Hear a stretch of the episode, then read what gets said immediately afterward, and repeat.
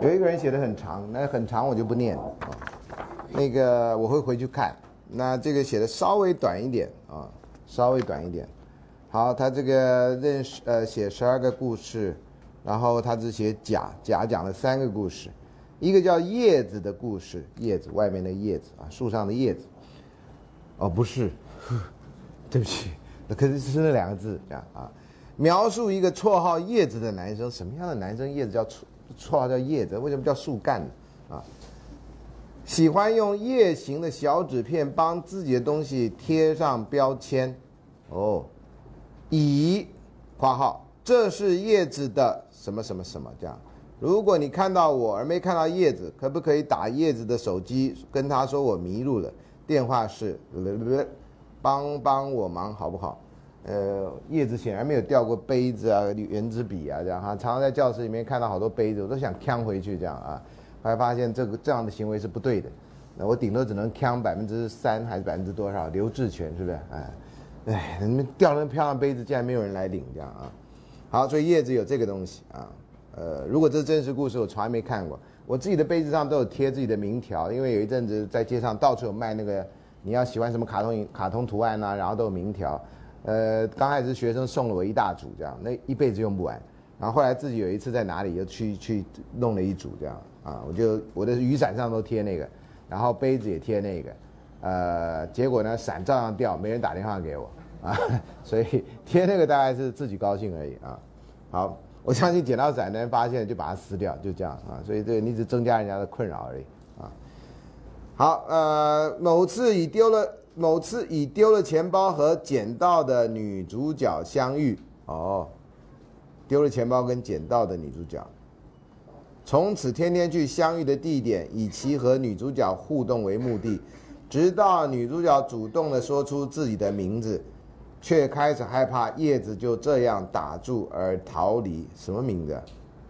故事的结束是叶子将小纸片贴在女主角的手上，说：“我是叶子的女朋友，叶子很爱我。如果你看到我看不到叶子，请记得提醒我做结。”啊，这是要得痴呆症的人的前兆吗？对不起，老师因为接近这种状态，所以老师会往这方向想。小结啊，好。由于是网络爱情故事，因此剧情略显公式化，而且琼瑶式。你们几个人看过琼瑶小说？我看一下，看过举手。哦，还有哦，好。呃，我认识一个男生啊，因为是侨生，在我那个时代，他说他学国语学的比较好，学中文写作写的比较好，都是拜阅读琼瑶小说之赐。啊，所以那是我知道念琼瑶小说有非常正面效果的人。啊，其他的都是。念了琼瑶小说以后，就开始对爱情有一些很奇特的看法啊，好像那个要不是你哥哥啦，要不然那个你爸爸跟怎么样嘛，你就不叫爱情故事这样啊。呃，琼瑶后来当然写了，就写到清朝去了啊，所以什么《还珠格格》那就已经是另外一个琼瑶了啊。这几年他没没在写东西哈。有啊，他把《还珠格格》重写过。新《还珠格格》。哦。这也是一个办法。我下次要开爱情社会学，叫新爱情社会学，是效法琼瑶大姐做做法。哎，这是一个好办法啊。然后再再拿一点，叫最新、超级新，然后再在那个课再在一个 new 这样的，对吧？啊，这样的话大家可以知道这是不同年代的。嗯，好，呃，公式化跟琼瑶是，但是男主角叶子的这个小习惯很特别，是吸引女主角注意的关键。啊，好。所以各位男同学啊，如果你不知道如何开始，可以养成叶子这个习惯。不过你记住要把叶子名字改成你的名字，不然的话，大家还是跟叶子交朋友啊。就是抄东西要抄对啊。第二，我租了一个情人，这是那个名字啊。呃，描述一对同居热恋男女，并论及婚嫁，但女主角因为家庭阴影恐婚。有人建议可找年轻美女去接近男友，以测试他的忠诚度，却不料引来一位聪明伶俐、渴望机会的女孩，反倒使自己的感情生变。女主角叫做季晴，女主角的季晴的好友伊人，哎，这都是琼瑶式的名字啊。伊人呢是一位带着三岁女儿的单亲妈妈。离婚后仍将女儿豆豆的祖母及前夫的母亲你不要讲那么复杂吧。现在刚吃饱饭，有点睡意，你把人际关系讲那么复杂，有时候我都宁愿你写 A、B、C 这样哈，最好这些人都没关系这样啊。好，女主角激情的好友伊人是一个带着三岁单亲妈妈，离婚后仍将女儿豆豆的祖母视为自己的至亲看待。前夫的母亲在你跟前夫断绝关系以后，理论上就没有关系了，因为他就他你跟他关系是透过前夫，所以那个关系断了，就就应该就断了。但是有时候还是有人会这样。伊人的前夫大帅，好，大帅就是军阀那个大帅啊。大帅呢，因为自身财务窘境，委托共同熟识、情如兄弟的同窗好友盛华啊帮助。让伊人到他料理店工作，盛华内心一直爱慕着伊人，却拙于表达情感。大帅跟伊人的感情生变以后，才考虑自己的感情。身为盛华另外一个好友的浩明，你这名字都去哪里取的？啊，也鼓励盛华追求幸福。好，这些故事这就结束了。小结：爱情商品化的部分值得探讨啊？哪有？不是，你知道故事有，他简介没写啊。就是你们写读书心得就这样，你你你大纲里面要有你后面讲到的，你前面都没讲到商品化，怎么忽然间出现商品化呢？好，出租情人对于伴侣间忠诚度的影响以及容忍度是其社会议题。你这是摘要之摘要嘛？你没有感想嘛？这不是感想，这是摘要的吗？啊，好，第三个故事叫真爱趁现在。由三对男女关系下去讨论伴侣间的情感。第一对，工作狂女主角被骗罹患癌症啊，被谁骗了？在出国旅游时邂逅男主角，男主角的原则则是不能被骗。嗯，回台以后，女主角因为戏故无法向男主角在第一时间坦诚自己罹癌是假，从而展开一个感情之旅。嗯，后来结婚后，女主角真的罹癌。男主角如何面对跟陪伴？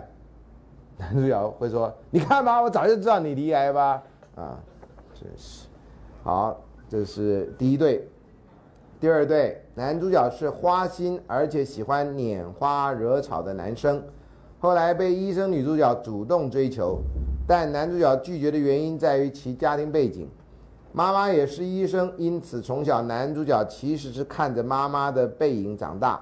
同时必须承受医生随传随到离开家的不安全感，但最后男主角却准备跟女主角求婚。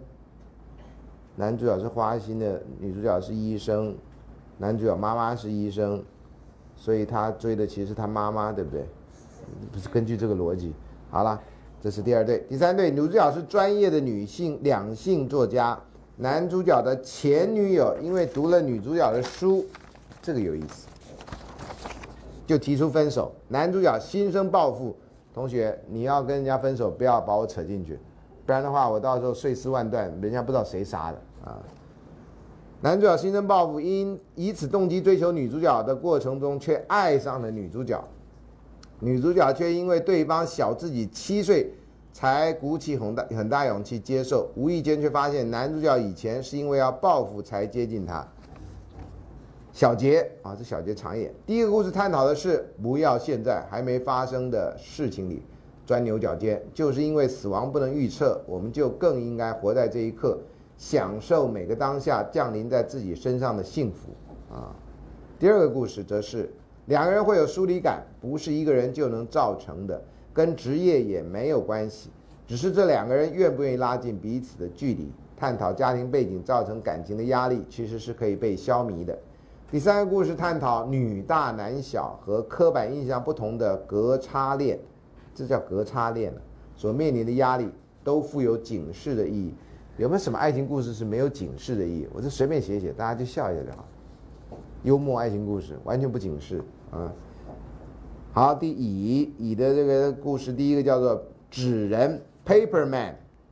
故事讲述本世纪中叶，本世纪中叶还没到，这是上世纪中叶，好吧？人家测验老师是不是昏昏欲睡，查不出这个来。上世纪中叶的纽约是一个孤独的年轻人在上班途中遇见一个美丽女子，本以为这只是一面之缘，没想到这女子就出现他办公室对面的大楼里，凭着一颗真心、一叠纸和想象力，开始努力设法吸引对面女子的注意，最后改变了命运，赢得梦中佳人。呃，有一个香港电影也是一样，他们就是隔着楼，然后他就开始贴那便利贴，然后那女的也回应，然后他开始写怎么，然后就就这样。后来，后来你去看电影，那电影叫什么名字来着？啊，单身是吧？哎，对我还在那个图书馆楼下还做过演讲，呃，就是映后座谈。不知道为什么很多人很喜欢映后座谈，我就看完了自己回去聊天就好了，干嘛找一个所谓的学者专家映后座谈呢？啊。第二个电影第二个叫做泛泛之交，吃饭的饭，两个饭都吃饭的饭，英文叫 No Strings Attached。一对国中同学长大以后不小心上了床，这也太不小心了啊！应该小心不上床，怎么会不小心上了床？但是越上越过瘾。这前所以前面那句话听起来不太像真的，越上越过瘾而成为炮友啊。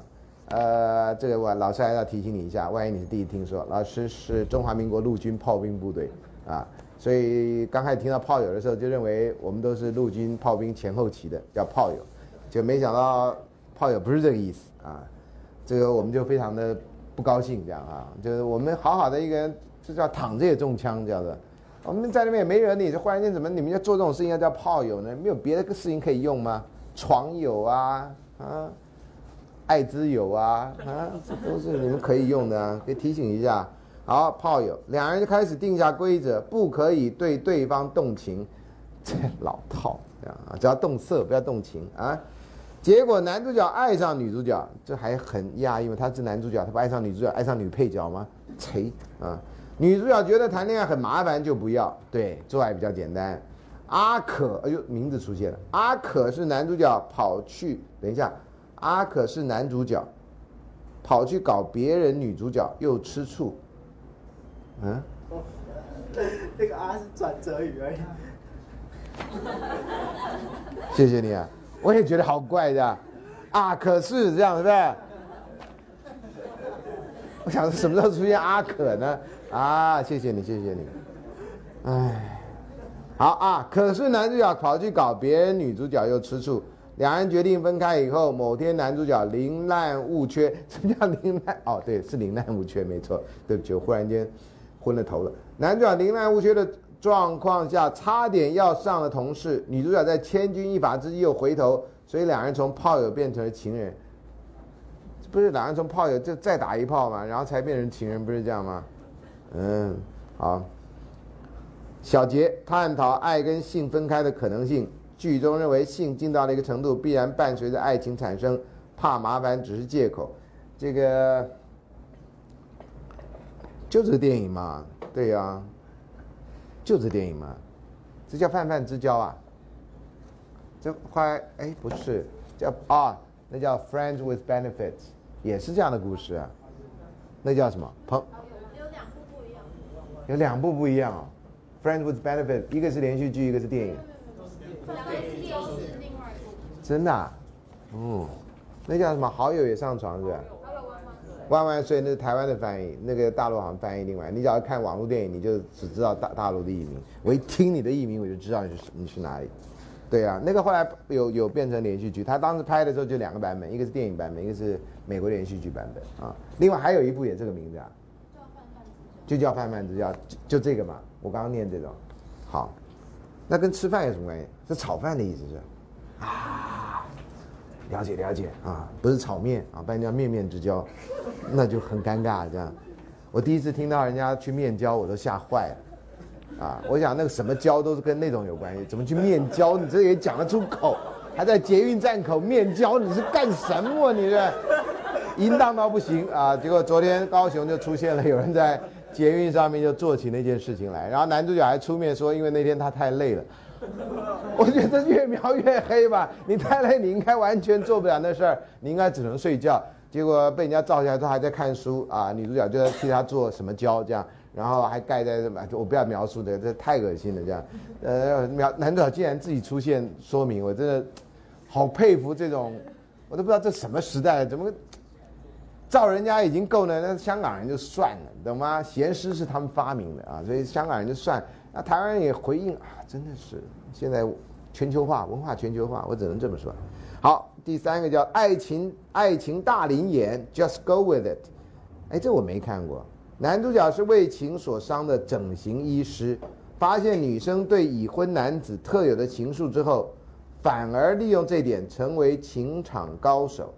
女主角是医生的助手，而医生从来不觉得她很有吸引力。男主角一天看见一个梦中情人，发现假装已婚是进一步关系的障碍，于是找来女助手扮演前妻，试图挽救梦中情人。最后发现女主角才是自己对的人啊。他竟然是整形医师，那他可以做的事情太多了啊！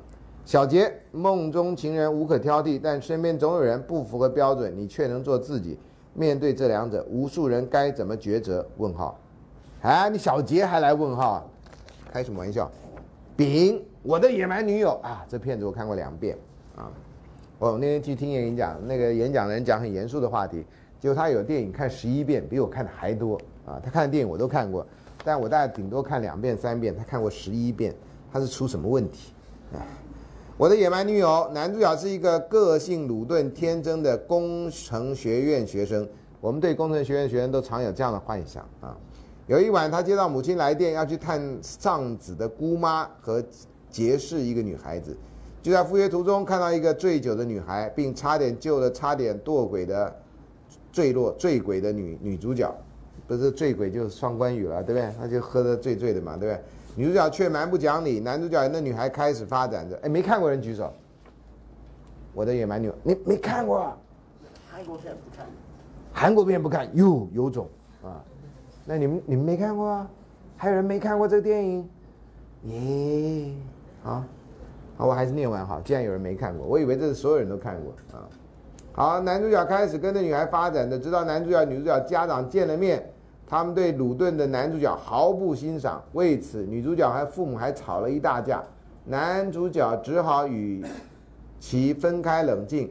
当经历了这重波折后，两人感情更进一步。不过女主角为了某点原因向男主角提开分之，没看错，对，分开一段时间，并提议用信写下对对方的感觉，约定两年后见再见。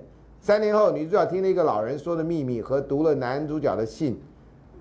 女主角发现，女主角最爱的是男主角，不过女主角始终找男主角找不着。点点点之后，女主角和那已逝去的男朋友的母亲相聚，而那母亲则介绍她一直提到的好男孩，她的侄儿。原来他就是一直任由女主角打骂的男主角。这故事写的太简单啦，不是这样的而已的啦，哈！如果你没看过人，不要被这个骗了哈。呃，故事结构完整，爱情故故事不公式化，一样拥有琼瑶化的特质。其中还有一段有飞碟出现，啊，那个导演非常的奇特的地方啊，那是那部电影有点很搞怪的地方，这样啊。第二，现在只想爱你啊，这是有点穿越的剧，我第一次看没看懂，怎怎么会那样啊？呃，后来啊，你一了解这个有穿越，你就知道，应该是这个。赖川成人与李中敬流的相遇是从大学入天入学那天开始的。他那过马路过不去，这样啊，同学，我们那个有同学在地下道进去以后出不来，啊，你考虑，尤其男同学，你考虑要交女朋友的话，你可以考虑在地下道帮助啊，学妹，你要到台大出不去是不是？来跟着我，牵着我手啊，懂吗？这样就牵到啊。好，那她静流呢？就那个女主角，给人的感觉跟一般东京女孩不太一样，没什么女人味，一副发育不完全的样子。你在讲竹内结子吗？个成人个性迟钝单纯，热爱摄影，天马行空的与天马行空的静流一拍即合，两人自然而然的成为好朋友。而静流漫不经心、信口胡诌的小谎，老是把成人耍得一愣一愣的。木讷的成人一直当静流是个像妹妹般的朋友，他喜欢的是深具女性魅力的同班同学美雪。因为爱上成人，静流希望能够喜欢他的一切，包括他喜欢的人。而他这个就是静流，也深深相信总有一天自己会变成一个成人喜欢的成熟女人。六年后，现在，成人等待着与静流碰面，然而他看到的不是静流。只留下摄影展相片中的身影，留下太多要诉说的，但话语却永远无法传到成人的耳中。小杰，这是一部让人飙泪的老套故事，因为爱所做的成长。哎呦，不是哦，我我想错电影了，我想错电影了，对不起，不是一般人都能做到的勇气。哎，你竟然只学到这个。好，第三，我的机器人女友这片我也看了。我暑假的时候在家非常无聊，每天看两部电影这样啊。我我想要女朋友，孤零零的一个人度过二十岁生日的男主角在内心中狂疯狂呐喊着啊。于是老天爷安排了一个异常漂亮的女主角出现在寂寞的男主角面前，哼 于是他就和女孩这样一起度过有史以来最开心的生日。不过就和灰姑娘的南瓜马车在午夜十二点的消失，生日一过，女孩就消失了。偶尔想起女孩的男主角回到了孤独的单身汉生活，直到一年后的同一天又再度遇到她，但这回重逢有点怪怪的，倒也说不上怎么回事。女孩外表一如往昔美丽，不问问题，不啰嗦，时时刻刻嘘寒问暖，简直只有完美两个字可以形容。呃，女仆餐厅的好像也是这样，没错，就是完美。她的完美揭露的其实是机器人的真相。小杰挑战科技物究竟有没有办法懂得人类的感情，还是一连串的符码回馈？这个跟科技没关系，这根本就是幻想啊！我喜欢的保米恰恰啊，这片我还没看。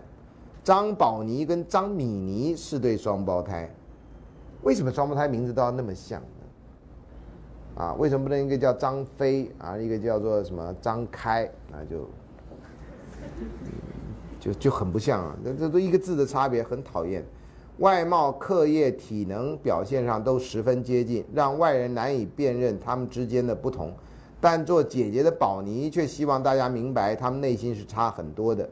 宝妮跟同校的男孩子徐永平互有好感，但分不清两人的永平却阴错。阴错阳差的追成了妹妹。篮球队的新教练也注意到他双胞胎身份，不把他当独立球员看。妹妹米妮，你讲他妹妹米妮，我想那米奇呢？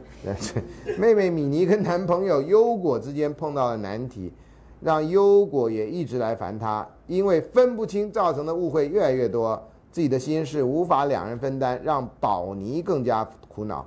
高中最后一个球季即将来临，这是宝妮澄清误会、摆脱妹妹、成就独一无二自己的机会。他也试着奋力去争取。你这个人真的适合写电影介绍，你连剧情都没有透露，这样哈。小杰，双胞胎尽量摆脱对方，追求个体性的过程。爱情就是个体性很强的情感表现方式。第二，当爱来的时候啊，黑面哦，那个电影啊，那个电影我看过哎。黑面是大家大妈家里上门的女婿，他跟情人生下了来春，情人也得大妈收留，一家开海产店为生。对，来春的叔叔是自闭，但有绘画天赋，有时带来春去看鸟。来春与牟中福发生性关系，后来牟中福却和别的女人跑了。来春在生日那天与同学讨论性问题，被二妈责骂。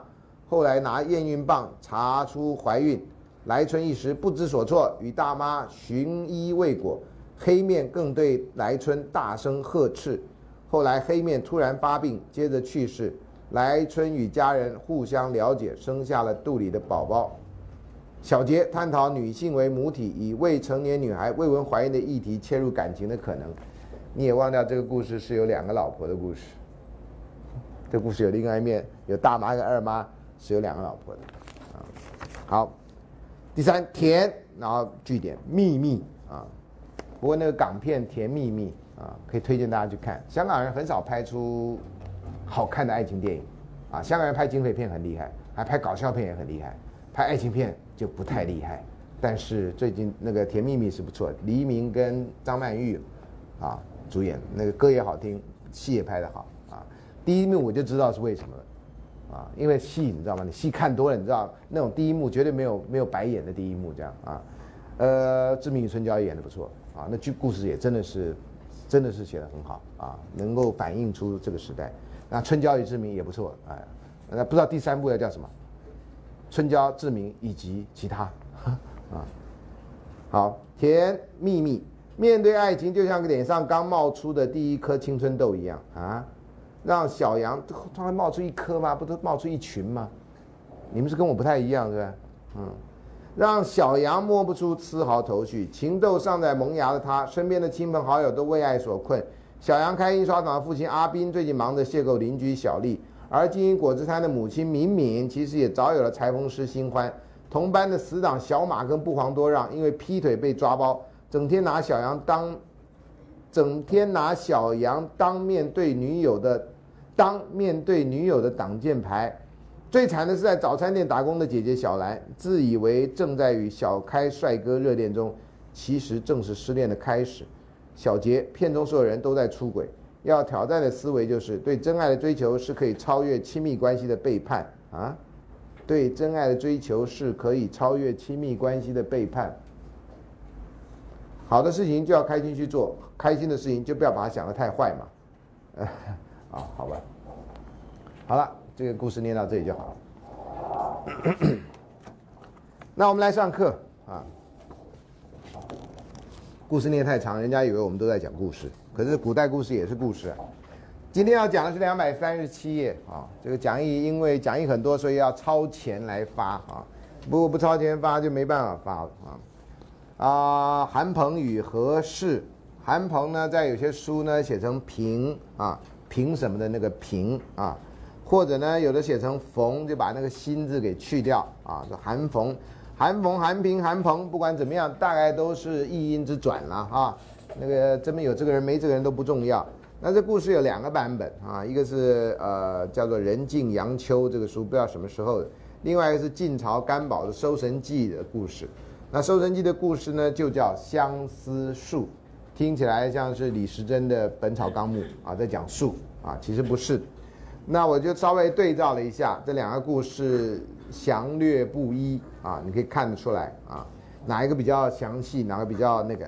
那通常故事详细的呢，跟不详细的都有它的原因，至少写的人认为那很重要啊。第一段呢是这个是真正的顺序啊，好像没有三节哈。第一段呢就是讲他的妻子啊何氏啊，古代女人呢。大概都以父亲的姓氏为姓氏，并没有自己的姓氏，也没有名字啊。通常就什么什么氏这样啊。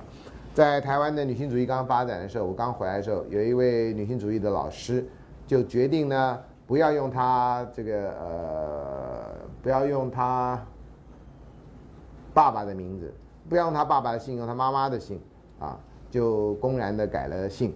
那改了姓的结果，她忘掉那是她妈妈的爸爸的姓。啊，是他外祖父的姓啊，不是他的姓啊，所以这个只是一个一种宣言了啊，象征性的做法。好，说宋这个不是宋朝啊，这是啊战国时期的宋国啊，或春秋时期的宋国，啊战国时期宋国。宋呢叫做这个人叫韩平，他是宋国人。战国时为宋康王的舍人，舍人是一个呃一种官官人啊啊，然后呢妻何氏啊。古代人句数真的很短，美一个字就结束了啊。王欲之，王呢想占有为己有，不舍人入族清陵台，把她的老公就给抓去了啊。那这个甘宝的这个说法呢，基本上是一样的。然后接下来比较不一样的有这么一句话，说这个男主角呢，平呢怨啊，王求之，沦为成旦啊，就把他抓起来了，关起来。好，那比较没有的比较详细的版本，就何氏啊，这个太太呢就做了乌鹊歌以见志云，表示她对这个感情是坚贞的，虽然被政治所这个干扰啊，他就写了诗是这样写的：南山有乌，不是有鸟；北山张罗罗网捕那个鸟，鸟自高飞，罗当奈何？啊，那古代人都觉得像这样的诗都是有有有意义的。不是只在讲鸟跟那个捕鸟的网子啊，而在说好，我这只鸟啊，就算被你你要来抓我，那可是我会高飞的，你一定没有办法啊，就是这有人认为是这样的意思。又云乌鹊双飞，不乐凤凰。我们虽然不是凤凰那么美的鸟啊，我们就算两只很差的鸟，可是我们双飞啊，也不羡慕别人的快乐。妾是庶人，不乐宋王。我虽然是平民百姓一个，我也不想入宫啊，嫁入豪门，没这个想法。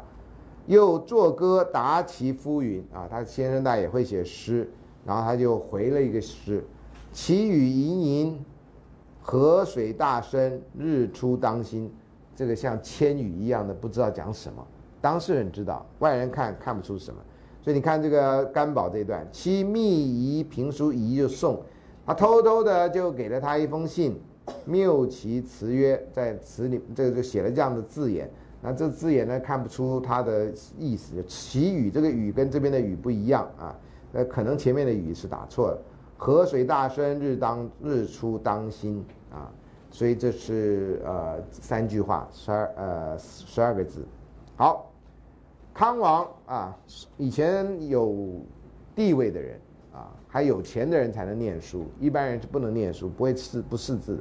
康王得书以问苏贺，有一个人叫苏贺，就康王身边的狗腿知识分子。苏贺就说了：“语盈盈呐，表示呢愁且思也，我想念你啊，想念的，我又发愁又想念你。河水深呐，第二句不得往来也，因为有人阻隔我们。日当心呐，表示我要死啦，我就在日当心的那个时候死啊，这样啊。好，你看甘宝的这段。”继而不久，王得其书，王当然也知道他有写这个信，以示左右，左右莫解其意。问他旁边的人说：“这什么意思啊？”旁边人没有人知道是什么意思。那苏贺就说了啊，所以苏贺是一个狗腿知识分子啦。好，俄俄俄尔，哎呦，这真难念啊！考验这种国语发音。俄尔平自杀，没多久，俄尔，这是。那讲下去像打嗝了，没吃饱还是怎么样？平就自杀了。妻乃阴抚其衣，就是他把自己的衣服呢做了一点手脚啊，干嘛呢？你往下看就知道。聪明一点的，你不用看，你都知道结局是什么了啊。王宇登台，这老公死了，不是死了一个搬走了一个大石头吗？那这个王要什么样女人没有？这不是更高兴吗？他就带她去登台啊，带她登台呢，希望让这个女子知道，作为一个男人，我是全啊。这个宋国最有权力的男人啊，女人应该都爱权力吧？让你看看我的权力有多大啊！这个江山登台一看，你四目所及都是我的，我的就是你的啊！呃，当初耶和华跟这个亚伯拉罕不也这样吗？你看得到都是你的地，这样啊。遂自投台下，这个遂当然不是王啦，啊，就是这个何氏呢就跳了，跳楼了啊，就就从高台上跳下去。左右揽之，一不中手啊，就左右要抓他抓到的衣服。古代的衣袖都很长啊，所以抓到衣服，所以他已经在衣服上做了手脚嘛，对不对？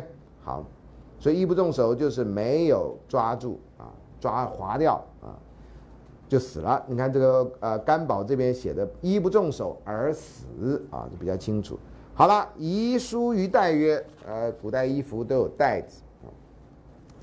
就说了，王立其生，不立其死啊！愿以尸骨赐平而合葬，啊，那生的事情不行了，那死的事情我就一个遗愿要求，我死了以后跟我老公葬在一块儿。老公你先死了嘛，啊，那这个甘宝这边解的解那个文字是一样。王怒弗听啊，这王生气了，什么玩意儿啊？我为什么要听你的啊？我全宋国我最大，我听你的，你这女人啊！使里人埋之啊，就叫人把它埋了。埋了以后呢，总相望也，不埋在一块儿。你叫我帮他埋一块儿，我就偏不给你埋在一块儿。我埋的相当远啊，多远呢？一个埋在村头，一个埋在村尾啊。这么说，好，那个在甘宝这段有王曰啊，那这个原后来的没有。尔夫妇相爱不已，你们两个相爱是不是？好，你看，若能使种合，则无负罪。你相爱，我就看你死了以后能不能村头跟村尾的坟墓合在一块儿。你合在一块儿，我就相信你们是相爱的。哼，变态，啊，变态的王啊！这个现在用动漫全部都可以做得到啊。竖席啊，有交子木生于两种之端，没多久啊，这两种之端就两个坟墓的头啊，就长了大树，大树呢。旬日而大合抱，没多久那树就长得很粗。杰克与豌豆嘛，怎么搞成这样？躯躯躯体相救，嘿，那树呢就这样根交于下，村头跟村尾的树连在一块儿，这怎么做到的？太够惊悚了吧！又有鸳鸯，雌雄各一，横溪树上，交颈悲鸣。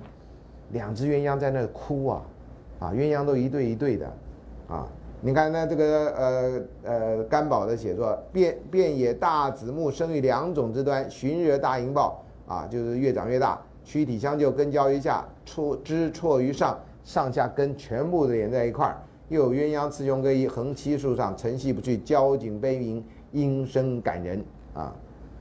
然后接下来宋人哀之啊，宋人觉得哎呀好可怜啊，被王欺负成这样，这两人爱情真坚贞啊。好奇木曰相思树，啊，人变成树，后来死了后变成树。这边比较长，叫宋人哀之，遂好其木曰相思树。相思之起于此也。南人啊，南方人为此情及韩平夫妇之精魂。今睢阳有韩平城，其歌谣至今犹存。这在晋朝干宝的时候还存在。所以这是相思树的跟鸳鸯的关系啊。人死后会化作另外一种，呃，另外一种这生物的或物种，然后还能够表现他们的恩爱。这是当然纯粹属于想象。所以干宝的书叫《搜神记》，专门讲这种怪里怪气的故事。啊，那这里面讲的是一种爱情的故事。好，刚刚讲那个这个故事呢，其实很简单的故事哈。那其实有几个命几个问题出来，就是后来谈爱情故事，特别是历史上的爱情故事，经常会出现，连在外国也会出现，就是红命红颜薄命的主题。就女人长太漂亮啊，要不然就女人是祸水，要不然女人是红颜薄命。啊，在西方也有这样子的故事，这样哈。呃，那个所以呢。这个红颜薄命啊，很多人就不去仔细思考红颜薄命造成的社会原因，所以有的时候呢就谴责受害人，好像呢你长得漂亮，所以你的宿命就是哈哈，你就是薄命嘛，这样哈，所以有时候就是就是这么单纯的，所以这红颜薄命呢是一个非常非常没有没有好好思考过的问题，那通常没有思考的地方就美人被爱慕者锁定的问题，这某种程度是一种 stalker，像现在。跟你做什么没关系，是因为那个人他觉得他爱你，你就有必要要爱他回去，然后他他有这个这观念就锁死他的脑里面，你就完蛋。那这个人万一是有权利的人，像这故事里面他是个王，那你就更完蛋了啊！他可以利用所有的权利要夺取你的爱，不管你结婚没有啊。呃，可是呢，大部分故事呢，很少人去反省说这问题出在于这个王的这个执傲的观念，这种这种 obsession 这样，这是一个病态，很少人去直意这个。那日常生活里面现在没有王了啦啊，但是呢，还是有些同学啊，特别是倾向于雅斯伯格同学啊，以自我中心的呢，觉得说啊，我长那么帅，大家都喜欢我，你怎么可能不不喜欢我啊？的我功课那么好，你怎么可能不爱我？啊，也有人会这样的标定说，哎，你们这女生啊，根本就是拿翘，你明明就是喜欢我，对不对？你不好意思讲，啊，那有的时候偏激到一个地步，就会在性平会出现，啊，因为会被人家告，啊，说他 stalker，现在叫做尾随狂或跟踪狂，或者就是这样。然后那个人就说，啊，他他常常那个辩解都不是辩解说他没这回事，而是说他爱我啊，我这么优秀的人，他怎么会不爱我呢？啊，可人家没说要跟你出去啊。对啊，可是她那个男朋友太差了，她应该跟我在一块儿啊啊！你就碰到这种学生，你讲啊啊，嗯呃，他老师难道不是吗？啊，你就是跟他说不是啊，你最好不要不要不回答他的问题，啊，所以 这个有时候你真的是要花很多时间去跟他解释这种事情。所以美人被爱慕者锁定这个事情，常常跟当事人是没有关系的。所以红颜薄命，我说我要来干，那他倒霉这样啊，你就是路上那么多人，他标定了你。他认为你跟他是命中注定的一对，那真的是啊。第二个呢，薄命的塑造者，啊，常常就是暴力的爱慕者，这样哈。呃，有些人认为我怎么可以得到你的爱呢？很简单啊，就是暴力啊。那他认为暴力是爱你的方式，啊，他的那个整个逻辑跟你是不一样，跟一般人是不一样的。那现在呢？你在学校里面都有教育告诉你啊，你不能够强迫别人。在我们民主教育里面，特别是一般的生活上，就告诉你，你不能够强迫别人，啊，被人家强迫啊，这个你可以申诉，可以干什么，那就好一点。在以前或者在某些环境，甚至在民主制度的某些环境，某些特别权利义务关系，谁是拥有权利的人，他可以对你做什么，是让你没有反击或者反口的余地的，这都是很糟糕的事情。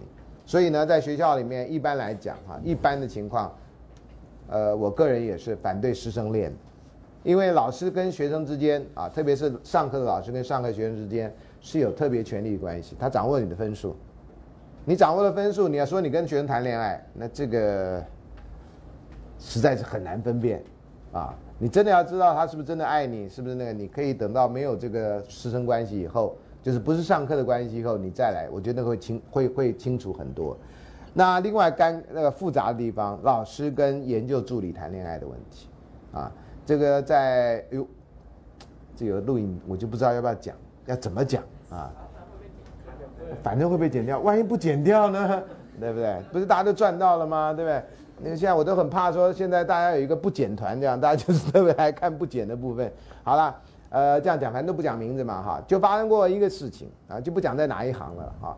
呃，这个老师呢就跟这个研究助理发生了关系，啊，这研究助理呢还是国科会给钱的，啊，那你说男欢女爱嘛，哈，这个男的没有结婚，女的也没有结婚，有什么关系？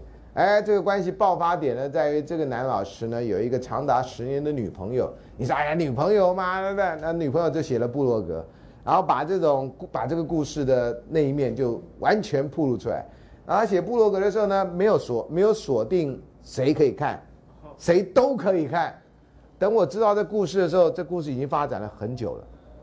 我平常不是那么爱八卦的人，虽然你们一定不相信，我知道啊，我也是不太相信啊。我觉得有些部分是人家的隐私，有的同学就说：“老师，可是谁都可以上去看呢，他也没有锁啊。”然后我就上去看了啊，我想这是难得的好题材啊，因为一般失恋的这个整个详细的过程，不是好朋友他不会跟你讲的。然后我当老师的位置，我听到人家讲哎失恋故事的时候，都不是当下，啊，几乎都不是当下，都是发生了几多久以后再回溯的，回溯已经经过了很多。这精神分析上叫做 secondary elaboration，他已经经过很多自己的解释在里面，已经不是当下发生的样子。我几乎没有机会，除了当初自己啊看到当下的样子。同学呢非常宝贵啊，你真的要做研究，真的当下那个表情、那个反应、那个情绪上的反应，是你将来要建要建议人家或怎么样，真的很好的那个。所以他那个部落格。对我这样的人来讲，就是一个最好的当下，几乎 day by day 像日记一样的反应。当然，他写下来已经有 secondary elaboration，已经经过他诠释，但经过他诠释，你还是看到他比较接近事情发生的时他的想法。因为这个想法有时候会跟别人谈的过程会慢慢改变，慢慢改变，慢慢改，你可以看到最原始的样子。那你知道他的样子，你就知道他伤成什么样子。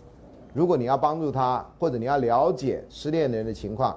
这真的是千载难逢的机会，我是抱着这样心情去的啊！我不是要揭发谁的什么事情，这样回到这故事来，所以这个啊，我就从这里知道了那个人的故事，啊，然后听说那个男主角呢，也有贴到这个部落格上，用学术的语言去对自己的行为做了一番辩解，啊，用学术的语言啊，那因为看的人很多，就学生几乎天天跟我讨论进度。你知道吗？就好像说，哎，你昨天有没有看连续剧啊？连续那个演什么这样，几乎变成那样啊。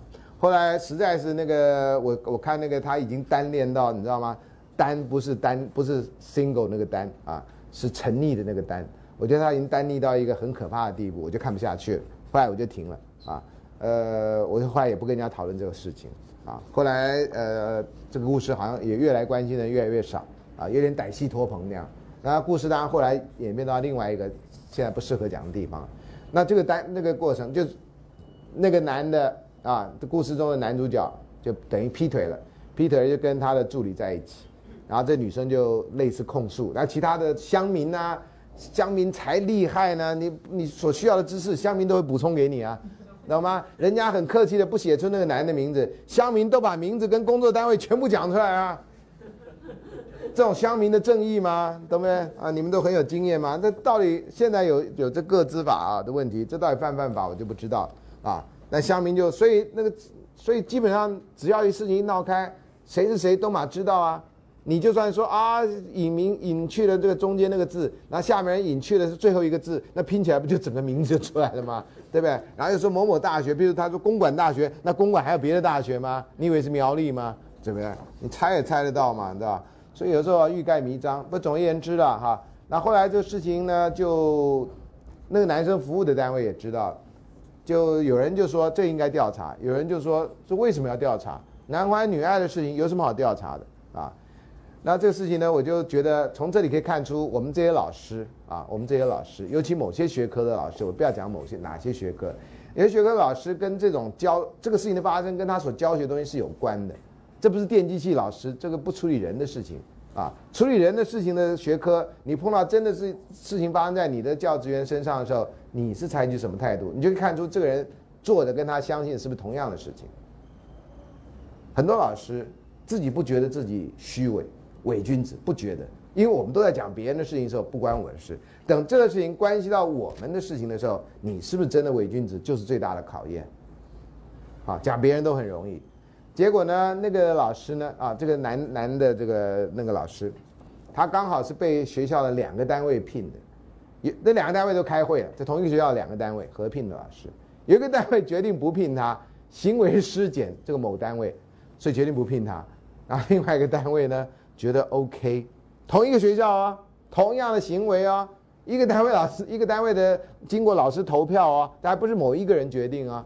哎，至少那个那个经过民主程序，那个决定解聘这个老师，但这个老这个系呢，就说那解聘了，我们就完全聘他好了，所以他还在那个学校里，就玩了这么一个游戏，表示这学校两派立场，一派认为他不适合教职，所以解聘他；，另一派认为 OK，就留着他，所以他还在那个学校里。那这个呢，在私下的时候，我有跟有一些人讨论过。大家说有两个立场啊，男欢女爱啊，关什么事？我说，可是他拿国会的钱，那助理是国会聘的。你跟一个有国会拿国会钱的人做你助理人，然后发生这样关系，你不觉得这里面该避嫌一点吗？好歹你把钱吐回来啊！你知道吗？这个意义就是说，国会给你钱让你，我不要讲出那个很难听的字。啊，如果这还没国会没没国会出钱，如果是学生，那是另外一个特别权利义务关系的问题。那很多人认为没关系，他反正是他助理。那现在好，助理的问题这个暂且不表，那还有薪水的问题。国家给你钱，让你跟他去谈恋爱，回到这样，所以这暴力的，这个不你可能不觉得这是暴力，那这个暴力不是那种打人的那种杀人的那种暴力，这种暴力是你看不见的暴力。啊，有的时候暴力最可怕的地方不在于暴力的实施，在于暴力的可能发生。像买炸弹，波士顿炸弹爆炸了，其实伤的人严格来说没太多人，啊，那个跟其他爆炸案比起来，它伤人不算太多人，但是那造成了恐慌。我们的高铁摆了一个炸弹没爆炸，对不对？他也宣称不会爆炸，这不知道到时候会判断。那那造成的恐慌呢？你像坐高铁的时候，你就会很紧张啊。我现在只要看到一个杯子，然后那个没有主人的杯子，那有容器的，看都非常紧张啊。你不知道那什么东西啊？同学，你要是没这个警觉，你到时候怎么死的或怎么受伤，你都不知道啊。可是有这种警觉，你就活得很辛苦啊，对不对？那是不是你的？啊，怎么会有个箱子？啊啊啊！我以前就有一点神经质啊，不是真的都很认。有一阵子在校，在我们戏馆门口，有一个小盒子。摆在那儿，大家进进出出都没有人注意，这可以注意的事情不都不没人注意。我就到西办公室，我说那边有一个盒子，到底怎么一回事？我不敢乱碰啊。那就去看说，哎，有个东西，然后就有人打开，那时候都没有爆炸物的概念，打开说是一个礼物这样，啊，那什么礼物呢？是别的学校的一个人送给我们这栋楼的某一个女同学的礼物。那为什么被丢在那里呢？因为他不收那个礼物。然后那个人也不收回去，就是有一个人来了啊！我后来知道这故事，因为那女生我竟然认识。最妙的是我知道那个我我讲这故事的时候我还不知道是谁，这栋楼那么多人，对不对？结果后来说啊是他，然后就问他详情，他就把一五一十说出来，说他去一个地方一个学校开会啊，学生之间的会议，结果就不知道为什么有一个人莫名其妙爱上了他，就希望跟他做朋友，他也很客气的说哎呀对不起啊，我我没这个想法。那个有些女生很客气啊，人家跟你表白，你就想办法很客气的拒绝，你不好意思说你傻吧，你要照照镜子，老娘跟你这种人来往，你这样的话，你想这不不符合你们的家教嘛，对不对？这我们这样讲只是为了戏剧性效果，这样这样讲真的是不当。他没有，他很客气的讲，很科学讲，那个人就不知道你真的不喜欢他，他觉得你给他难题是要测试他。在我那时代啊，这绝对是测试啊，开玩笑。然后女人第一次就就答应了。那这个时代啊，你们真的很困扰。我我猜大概不是测试，结果他说不是。那男生呢就想尽办法打听他的上课的课表，然后就来我们学校。那个男生不是我们学校，就来我们学校，就在我们戏馆跟着他一起上课。这很早以前了，所以现在有学生说老师我可以旁听，我都有点想说，那你是要听谁呀？你旁听不要乱带礼物来哈。然后呢，这个男生呢就又后来不知道谁告诉他，或者他怎么想，他觉得也许送个礼物给这个女生可以打动他的心。他就擅自做主的就带了一个礼物来给这个女生，这女生就觉得事态严重了，我就告诉你，那么礼貌告诉你不听，那我只有用比较凶狠的一点的，凶狠一点就是他来了，他说，哎，我这送你礼物这样，他说我不要，哎，没关系，我不要，啊，就丢来丢去，丢来丢去，丢来丢去这样，就不知道为什么就丢到了门口。这故事后来就这样，后来发现也没有爆猎物。啊，也不是爆猎物，但就是一个那样礼物。几个月后，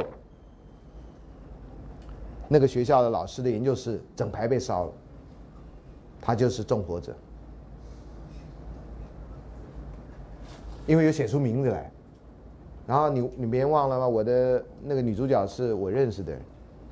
我说：“哎，这不就那个人吗？那不就那个学校吗？”我说：“哇哦，这都是真故事。”我跟你讲，你们上我的课，你都以为啊，老师你讲的故事太戏剧化，不戏剧化才拿出来讲有意思嘛？那没有戏剧的故事拿出来讲，你不是大家都睡着吗？连我都睡着，真的是啊。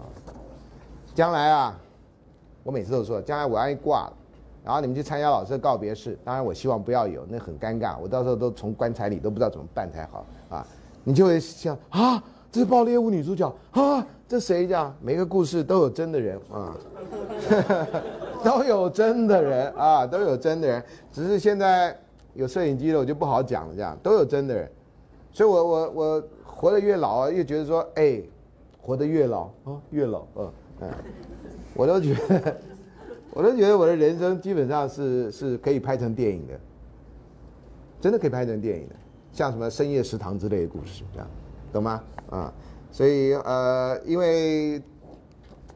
讲的故事用意都不是要去诽谤任何人，啊，我想你应该知道，都都希望你们警惕，希望你们不要做出你们的前辈做出的一些荒唐的事情，啊，或者像我年轻的时候做出的荒唐的或者没有必要的事情。所以你喜欢一个人，你用这种爱慕的方式，用这种就算不是暴力，那现在有的社会学讲叫做符号暴力，symbolic violence。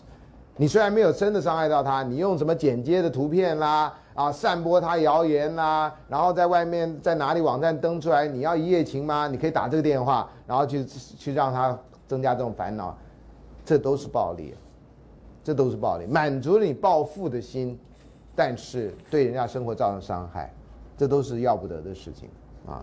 如果你真的有那么多情绪要发泄，你可以写小说啊！我最近买一本小说，因为看那个日本连续剧叫什么《古书堂事件》。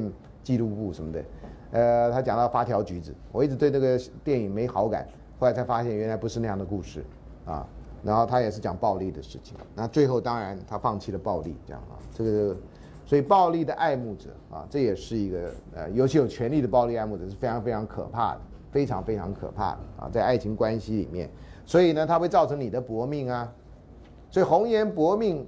不是红颜的问题，常常就是那个要红颜要不到手又拥有权力的那个人所造成的这种。啊，在这故事里，王就是一个特别那个啊，接下来就谴责受害人的这种现象。啊，然后这故事的另外一面啊，就是讲夫妻坚贞的爱情。啊，你坚贞的爱情竟然也晒幸福，也让别人受伤，让别人嫉妒羡慕，所以有人行事就会比较低调。啊，不知道是不是这种人转世，像有些人在班上谈恋爱。不公开的，谈恋爱为什么不公开呢？这不是喜事吗？啊不，你要让人家知道以后，有些人像我们当兵的时候会诅咒你的，集体的念力啊，诅咒你啊！啊，这我们那时代，你们这时代如果看到别人，你真的会诅咒别人吗？啊，有些人觉得哎呦不要脸啊！你们现在还有人这样讲吗？啊，我都好喜欢看人家在就像抱着拥吻这样，我就看哇哦，活春宫呢，啊这当然不叫活春宫了啊，哇，真幸福啊啊，地铁上那个就不是了啊，地铁上那不是。好，所以以女性为主题的描述啊，很多都是男的死了，那女的留下来，留下来就要表现出她的坚贞了啊，你可当然可以表现出啊，我就我就我就他死了嘛，我就另外自己再开始也可以。生前的感情，夫妻感情完全没有描述啊，所以我们不知道这两人感情好到什么地步啊。那古代的爱情故事通常不太描述这些啊，现在这个都是很重要的东西。然后死后呢，变成禾根的子木，就是大树跟鸳鸯啊。那这个生前呢，别人可以嫉妒妨碍，死后呢可以获得自由。这种想象呢，也的后果就是有些在这个世上不被祝福的。结合的关系不一定是婚姻啊，结合的关系会以殉情的方式表现啊。那男女交往啊，在异性恋的社会里面，如果双方家里不同意啊，要不然他们就分手，要不然就走上绝路。这个在以前有一个还不是民选时代的一个一个政府的首长，一个地方首长，非常有名的地方首长，他的儿子就殉情的。后来就用冥婚的关系让这两个人那个啊，这个在我年轻的时候是一条大新闻，是一条大新闻啊。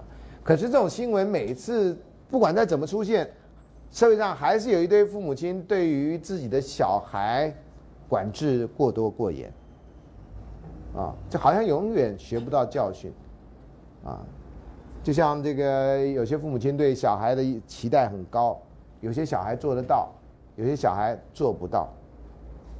那如果父母亲说：“哎，那谁谁都做到，你怎么做不到呢？你太不努力了吗？”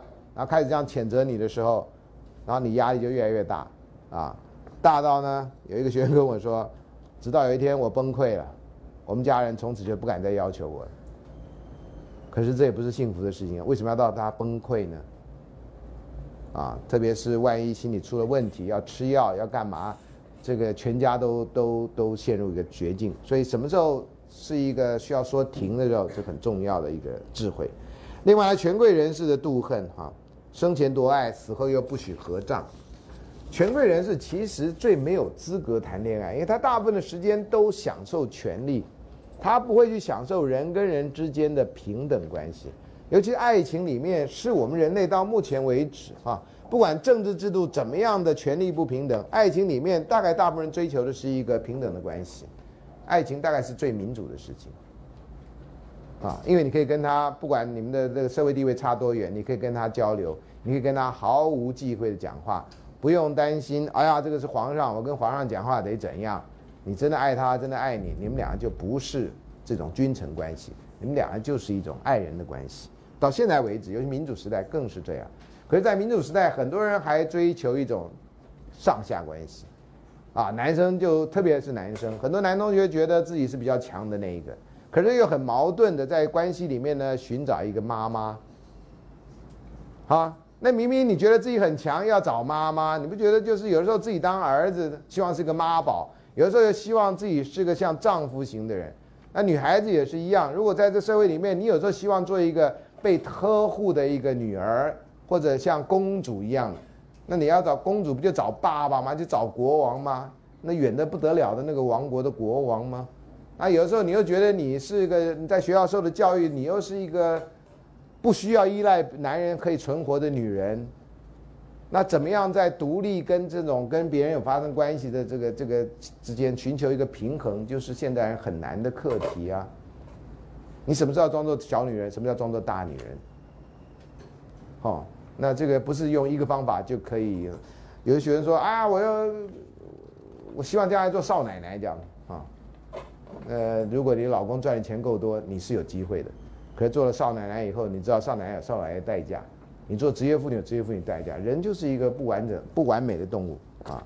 所以在这里哈，呃呃，这个权力关系跟平等关系啊，是一个呃很多人没有学到的或很难学的课题。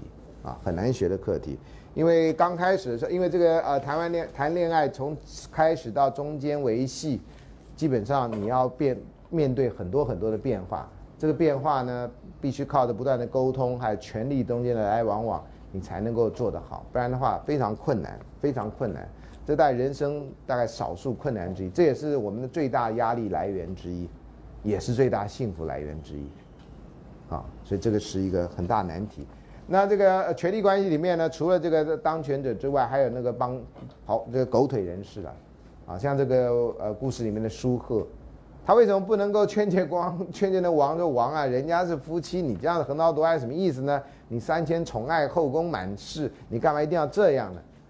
那这王当然有那种呃得不到的永远是最好的这种心理，啊。所以他大部分的这种帮腔的人士，或者呃鲁迅说帮闲的人士，不是帮忙是帮闲的，常常是助纣为虐的啊。然后人死后的变形的问题，那我们在谈希腊或罗马，在罗马希腊的故事里面都有变形的故事，那这里面也有变形的故事啊。这边他是很含蓄的表达出来，呃，对世俗的权利，也许你做不了什么，但是在另外一个世界。你们的爱情还是可以被老天爷所承认，这是这个故事。君臣啊，权力关系的介入。另外一个呢是婆媳关系，中国历史上大概一个最惨的婆媳关系。那这种故事呢一直演到现在，啊，呃，包括日本连续剧都有，啊，东方故事好像这种特别明显。西方故事呢，因为大部分人是处于个体化，他到到了十八岁，亲子之间的关系就比相对而言比较淡薄，所以这问题就很小。中国人呢，或东方社会到现在为止，哈，都还是男男同学很多人，或到将来就毕了业以后，你们碰到第一大难关，如果你没好好想过没好，你碰到第一大难关就是你认识一个女孩以后，你会问她的一个问题说，你愿不愿意跟我爸妈住？啊，我最近刚好跟一个已经毕业的学生谈他最近的状况，他就说很很奇怪。他碰到的每一个人去相亲的每一个人，到最后终会出现那句话：“你愿不愿意跟我爸妈住？”他：“你现在都没跟你爸妈住了，为什么要我结婚以后我去跟你爸妈住？”啊，我说你有没有访问他？那你愿不愿意跟我爸妈住？然后两人都说愿意。那我们一家人住在一块儿，不是很好吗？对不对？你有爸妈，我也有爸妈呀。你爱你爸妈，我也爱我爸妈呀。然后我爱你，所以我也某种程度也爱你爸妈。你爱我，所以你又爱我爸妈，所以我们就一起住呗。为什么大家不往这条路上去想呢？你现在要不是那种女人嫁过去别人家就是别人家的人，虽然形式上你要把什么水泼出去啦、扇子丢出去啦，那形式上而已嘛。现在还有谁真的大年初二才回娘家的？有人天天可以回娘家呀，啊！不过真的在某些地方啊，我不好意思讲哪里，不然那边人都万一写信给我我就完了这样哈。所以你也歧视我们，这人家跟我讲亲身的故事。他说他的姐姐。嫁到他们家隔壁巷子，隔壁巷子而已哦。他妈妈都警告他：“你不要白天回来，不到放假天你不要给我回来。你回来了，人家邻居会说话，说你嫁出去女儿怎么一天到晚回家？就在隔壁巷子，就回家借钱呢。OK，借盐巴呀。那大年初一，他妈说你不要给我回来哦。他妈不是不想他回来啊，是怕人家邻居说话，说哎，你女儿嫁出去了，怎么会？”那你可以搬到一个哑巴社区嘛，邻居就不会说话了嘛？奇怪，我一直觉得很奇怪。爸妈就这个时代男女平等，你爸妈也是爸妈，他爸妈也是爸妈，那为什么就一定要要以男的爸妈为爸妈，女的爸妈好像就可以当做怎么样？那大家现在都少子化的结果，那万一这家人只有一个女儿，那家人只有一个一个一个儿子？那不就要大家住在一块儿吗？最好住三条巷子，然后这小两口住中间那个巷子，对不对？然后这样，要不然就是建筑啊，这个建筑上面政府要补助做亲子房，啊，你结婚以后呢，你住这一户，然后你爸妈住那一户，他爸妈住另外一户，他或者住住在同一栋楼，平常要见面可以见面，吃饭的时候可以一起吃，然后看电视洗可能就回各自回到自己的空间，这是一个办法的。这么多年来，只有一个行政院长。提过这种亲子房的概念，不管是他幕僚谁提的，提完以后没有任何动作，没有任何建商做亲子房，啊，那举例来讲，一如果一家人要有一个房子，譬如说二十平，二十平，然后两家人呢叫四十平，如果老人家的话，老人家大概不需要二十平，因为你公共的空间就是看电视跟吃饭的空间，那平常你可以一起吃饭，那那个合起来的话，大概两家人住起来，一个人大概住十五平，十五平大概就可以了。啊，或者再再大一点，我这纯粹举例而已。那如果你建商愿意盖这种亲子房，你就会鼓励大家结婚以后可以跟两家人住在一起。你一次卖房子卖三间呢，你就比方七十平大房子这样，然后一家人住，还有你的菲律宾女佣或什么之类的。你为什么不能这样做呢？这样做从空间上的设计就可以让家里关系好一点了。因为现在大家都是亲，都是的少子化。中国大陆更一胎化，这问题更严重。一个年轻人上面背着他的爸爸、他的妈妈、他爸爸妈妈的妈妈，爸爸爸爸，你懂我的意思？一群挂一挂人都跟他有关系，那他要嫁了到别人家去，那怎么可能呢？所以他们这一必定得做一个新的安排，新的时代你必须有新的安排，让两家人也愿意变成亲家，不是变成冤家，从家人开始，不然这年轻人怎么办？你们这这代人一样，在台湾啊，你们大概两个、三个兄弟姐妹，你到时候怎么安排的问题？那这个都不安排，就会出现这样的问题。要不然就是那种亲子关系，呃，那个那个姻亲关系很差的，像媒体上最近出现的那个故事，啊，婆媳关系很差很差，十年不来往的，十年不来往，你会让某些人很尴尬，尤其当丈夫的跟当儿子那个角色那个人很尴尬。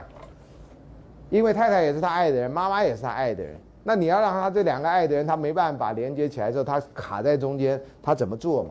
而且我们这个社会毕竟还是一个讲究孝道的社会，你要抛弃你妈妈、你爸爸，这你你你你你，那你要抛弃你太太，这你你你你你懂吗？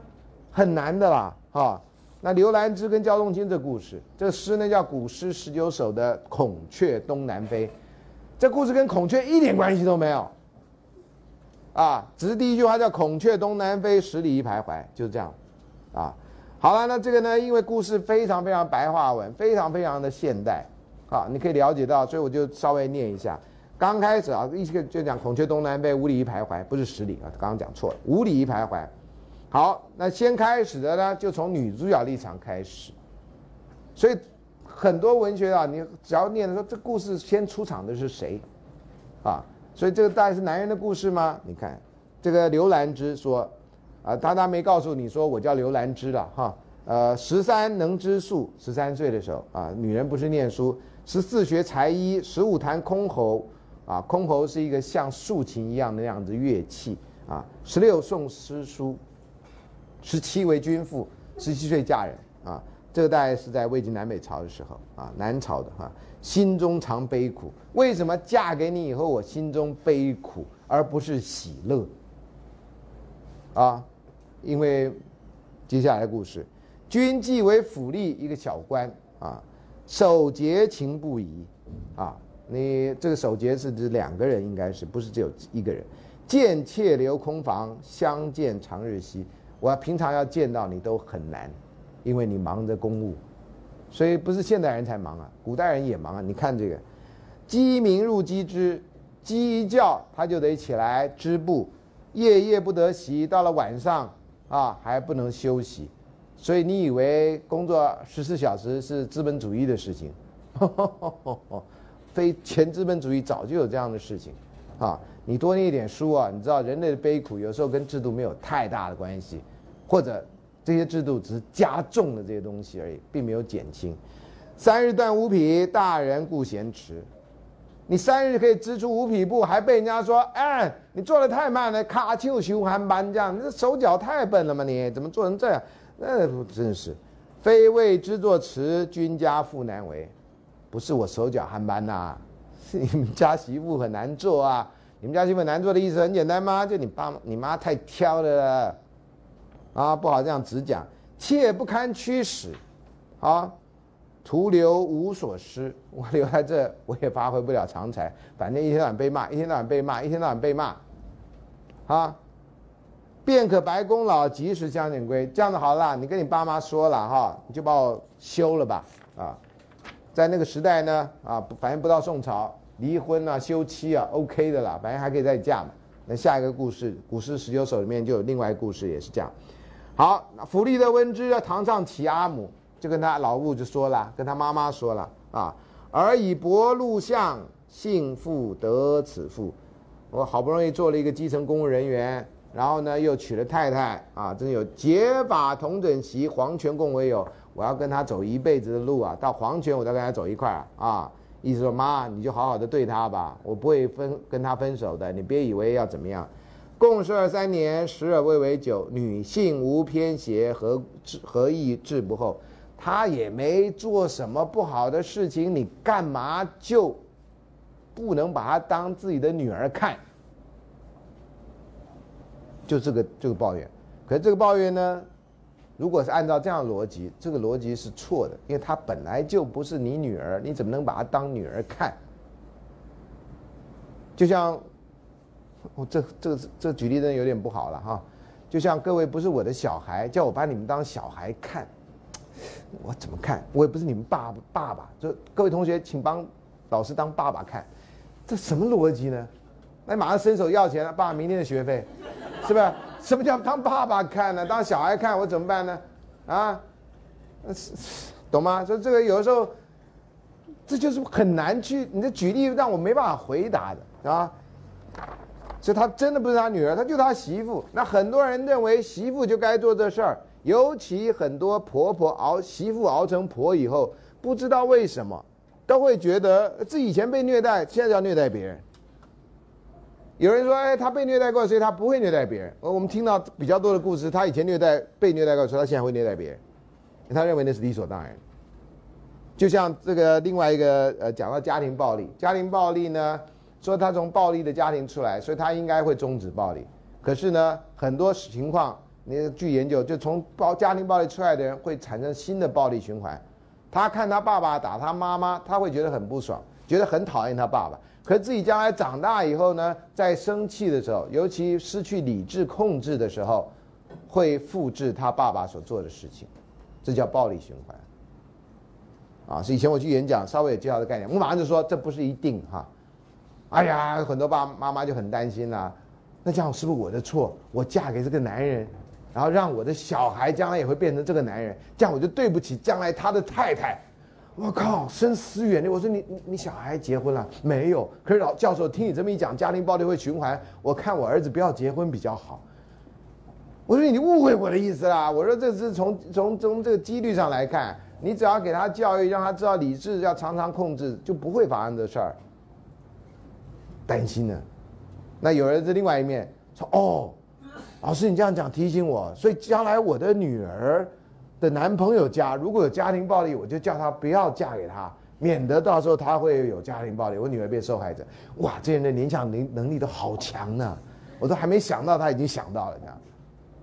啊，我只告诉你，不是那样啊。我们常常讲的这个，有时候讲总体的状况，并不会在个体上真正发生啊。所以在女性无偏见何意何意治不厚，就是你很难跨越他的角色去想象他应该是什么样子啊。好，那。娇母啊，愤怒媳妇的理由是什么呢？阿母为福利，何乃太区区？哎哎哎，你要替你老婆说话，你是我的儿子还是他儿子啊？你当然是他的儿子，但是他是她丈夫啊，这角色很清楚啊，干嘛这样混淆呢？此妇无礼节，举动自专有。这个女人呢，你不知道啊，你不在家呀。他什么事情都不禀报啊，就自己就做了。这女人擅自做主啊，有把我这老娘放在心里眼里吗？有叫我过一声妈吗？他叫我妈的时候是诚意的吗？反正要挑剔什么都行啊。无意久怀恨，这还不是今天才开始的，我已经恨他恨很久了。如岂得自由？哦，就他那么好命啊啊！我们以前当媳妇的时候，哎，怎么样怎么样怎么样，就讲出那悲苦的故事。东家有贤女，这个讲邻居都讲东家。你在这个呃《登厨子好色赋》里面也出现东家，然后现在你在路上走，有时候会看到东家羊肉炉啊，就这个意思啊。东家有贤女，自名秦罗夫。你看罗夫这两个字，不就英文的 love 吗？秦不就中国吗？China love 啊，这不就是名字都出来了？自名秦罗夫，哎，没关系，你把这女人休了，呃，我们去跟东家那个秦罗夫来往啊。可怜体无比，阿母为如求。哎呀，那人长得好啊，那人脾气好啊，那人妈喜欢呢。这女人我不喜欢呢啊！便可速遣之，是遣去甚莫留。哎，把他给休了，赶快把他给休了。妈，明天就给你找一个，就那个秦罗夫，连名字都有啊。好，焦仲卿啊，就说妈，我跟他白头偕老啊，执子之手，与子偕老。府吏长贵达，长贵就是我们现在的贵啊，长贵。福为其阿母，这表示中文的孩子阿母啊哈。金若前子父终老不，你把他这给休的话，我这辈子再也不娶太太，我们焦家就绝后了。威胁他妈妈，他妈想，哎呀，有了新娘忘了老娘啊啊！你想忤逆啊，对吧？还好那时候儒家文化没那么大影响，不然的话，这事情只要妈一哭，他就没办法。焦母大怒啊！阿姆德温之捶床便大怒，你看，乡土剧了吧？哇，拍妙，对不对？你都可以想象嘛，哈！老师爱演的就别不必再演。小子无所谓，何敢助父与？你这个忘恩负义的王八蛋呢！我上当初就不要生你就好了。你看，你还替你的太太说话，你就不是顾老娘了啊啊！无以施恩义啊！贵不像老妈就生气了，气到就就当我没你这个儿子，然后还要故意装昏倒，对不对？这才完美嘛，对不对？就表示说，哎，我心脏病要要发作了，这样啊。好啦，那焦仲卿这一想，妈妈来这一套，你一定输的啦！我告诉你，到时候人家说你妈怎么了？哦，那天我跟她吵架，她就心脏病发作了啊，现在住院呢。你讲得出口吗？你当然要很含蓄说，我妈太劳累了，到医院去休息几天，对不对？你一定要这样讲咩？啊，好了，焦仲卿就希望刘兰芝配合，这是怎么办？抬出夫权来啊！老妈只有一个啊，太太一个啊，那怎么办？两人都那样，那我去跳河吗？这不就现在新难题吗？你妈跟你太太跟你坐游轮出游，然后都掉到海里去，请问你救哪一个？对不对？现在就这个问题嘛。啊，我上次去哪呢？他们就问我这个问题，我太简单了吗？啊，第一个这个问题绝对不会发生，因为我从来不不把三个人摆在游轮上，让这种事情不可能发生，你就不要回答这个问题，懂吗？好，那真发生呢？真发生，我就说，妈，太太，我们一起死吧！三个人就死了嘛，我救起哪一个？我还要活吗？我，我救起谁我都没办法活下辈子啊！那干脆一起死了算了，啊，那如果未雨绸缪，说妈，太太，我们一起去练游泳吧，啊，哪一天万一怎么样呢？你们可以救我。你们两个女人比较厉害，因为我是你妈，我是你儿子，对不对？你不能让我们孙家绝后啊！你一定会救我。那太太，对不对？你还可以再娶，但是你娶的可能没有我这么好。那你们俩就救我，一个人拉我一只手，你你妈可能会救你，你太太不一定。啊，你要想一下啊，这个有时候有血缘还是有关系的。好，福利莫无声，你还能讲什么？你老妈搬出这最后搬出这套绝招，你就完了嘛。再拜还入户，讲不下去，好妈，你休息吧。啊，你休息，别生气，别生气啊，我们再想办法解决。举言为心腹，心不啊，就这样子啊，就心腹啊，哽咽不能语啊，怎么办？老妈没讲不起道理，那就跟太太讲道理好。太太还好歹能讲道理，难呐。我自不屈亲啊，逼迫有阿母，哎，这真的不是我逼你的，我老妈这样逼我，那你就配合一下，不然这怎么办呢？我还得回去上班呢，啊。清淡暂还家，无金且报府。你现在先回去，我明天赶快回去上班，我们再从长计议啊！你老人家生气，你就就先避避。不久当归还，还必相应去。我马上就回来啊！请完再过一阵子，我就可以请假，我就回来。回来我就再把你带回来啊！以此下心意，慎勿为无语。哎，你就别再跟我闹了，拜托拜托拜托啊！你就听我的啊！心腹为府吏。勿负重重分云，或者重分云。好了好了啊，那往昔出阳岁，谢家来贵门。想到当初太太也要抱怨一下啦，对不对？我当初来你们家啊，奉事寻功劳，尽职敢自专。我对你爸妈好到我都根本就不敢有自己的想法呀！啊，他那样是污蔑我啊！昼夜勤作息，临拼迎苦心。未言无罪过，供养足大恩。人被人更被屈遣，何言复来还？也来这套，这套什么呢？我今天要是回去，我就不会再来了。你我做成这样做牛做马，你们家人都还不满意，那我能怎么样呢？我看我回去，你也不用来接我了。大家都来这套，啊，来这套他怎么办呢？这人我跟你讲，苦啊！妾有绣腰乳，微蕊自生光。红罗覆斗帐，四角垂香囊啊，讲那个东西啊。香莲六七十，碧绿青银青丝银绳，物各自异，种种在其中。人见物异比。这我这东西呢，现在人呢不被你们家重视，所以我带来这东西呢，我的陪嫁嫁妆，你带就你们家大也不会喜欢，不足迎后人。你将来娶了新老婆，这个也不能摆在这儿，那就留待作诗作遣诗，于今无会音啊。这什么意思？我就不太知道。但意思就要走了。时时为安慰，久久莫相忘。好啦，那我就先回去，但是你不要忘了来接我啊，不然人家怎么说呢？好了，结果呢，鸡鸣外玉树，心腹起严妆。鸡叫，他终于起来化妆，要回家了吗？怎么弄打扮的漂漂亮亮。着我绣霞裙，事事四五通。足下，你看他描写这个身体哈，先讲脚蹑丝履，头上戴帽光，这非常有劲头啊。然后呢，腰若流纨素，耳足明月当啊，把自己打扮的，指如削葱根，口如含珠丹啊。这个不管在《诗经》里面，或是在这个呃呃那个呃雅歌里面啊，都出现过这种对身体几个重要部分描描述。第二两百四十二页，纤纤作细步，精妙世无双。这是要走了，你看出去那老婆都很漂亮，尤其打扮好以后，就告别婆婆啦。好歹嘛，撕破脸还是得见个面嘛。上堂上堂拜阿母，母听去不止啊。习作女儿时，生小出野里，只好把自己所有错都错在自己，都错在晚辈。我小时候呢，那地方是乡下地方，没。本质无教训，没好好家里没家教，兼愧贵家子，所以嫁到你们家来真的很惭愧啊！没家教，受母钱帛多，不堪母驱使。今日还家去，念母劳家里。我今天回家了，那这家里就请妈妈你照顾啊。好，这是婆婆，小姑啊，小姑也是难产的人，却与小姑别，泪落连珠子啊，哭得很伤心，那眼泪像珠子一样。心腹出来时，小姑使扶床。我刚嫁到你们家的时候，你还很小，还扶着床走路。今日被驱遣，小姑如我长，如我长。你现在长得跟我一样高了啊！勤心养功劳，好自相扶将。你将来啊，要好好的侍奉你的公婆啊，这样子呢，你才有好的未来。初九即下酒，嬉戏莫相忘啊！这是讲说你不要忘掉我交代你这事儿。出门登车去，涕落百余行。福利马在前，心腹车在后。隐隐河甸甸，聚会大道口。这个导演在拍这个的时候，一定是用长镜头，然后最好是靠着夕阳余晖，然后衬托出那种那种那种落寞的心情。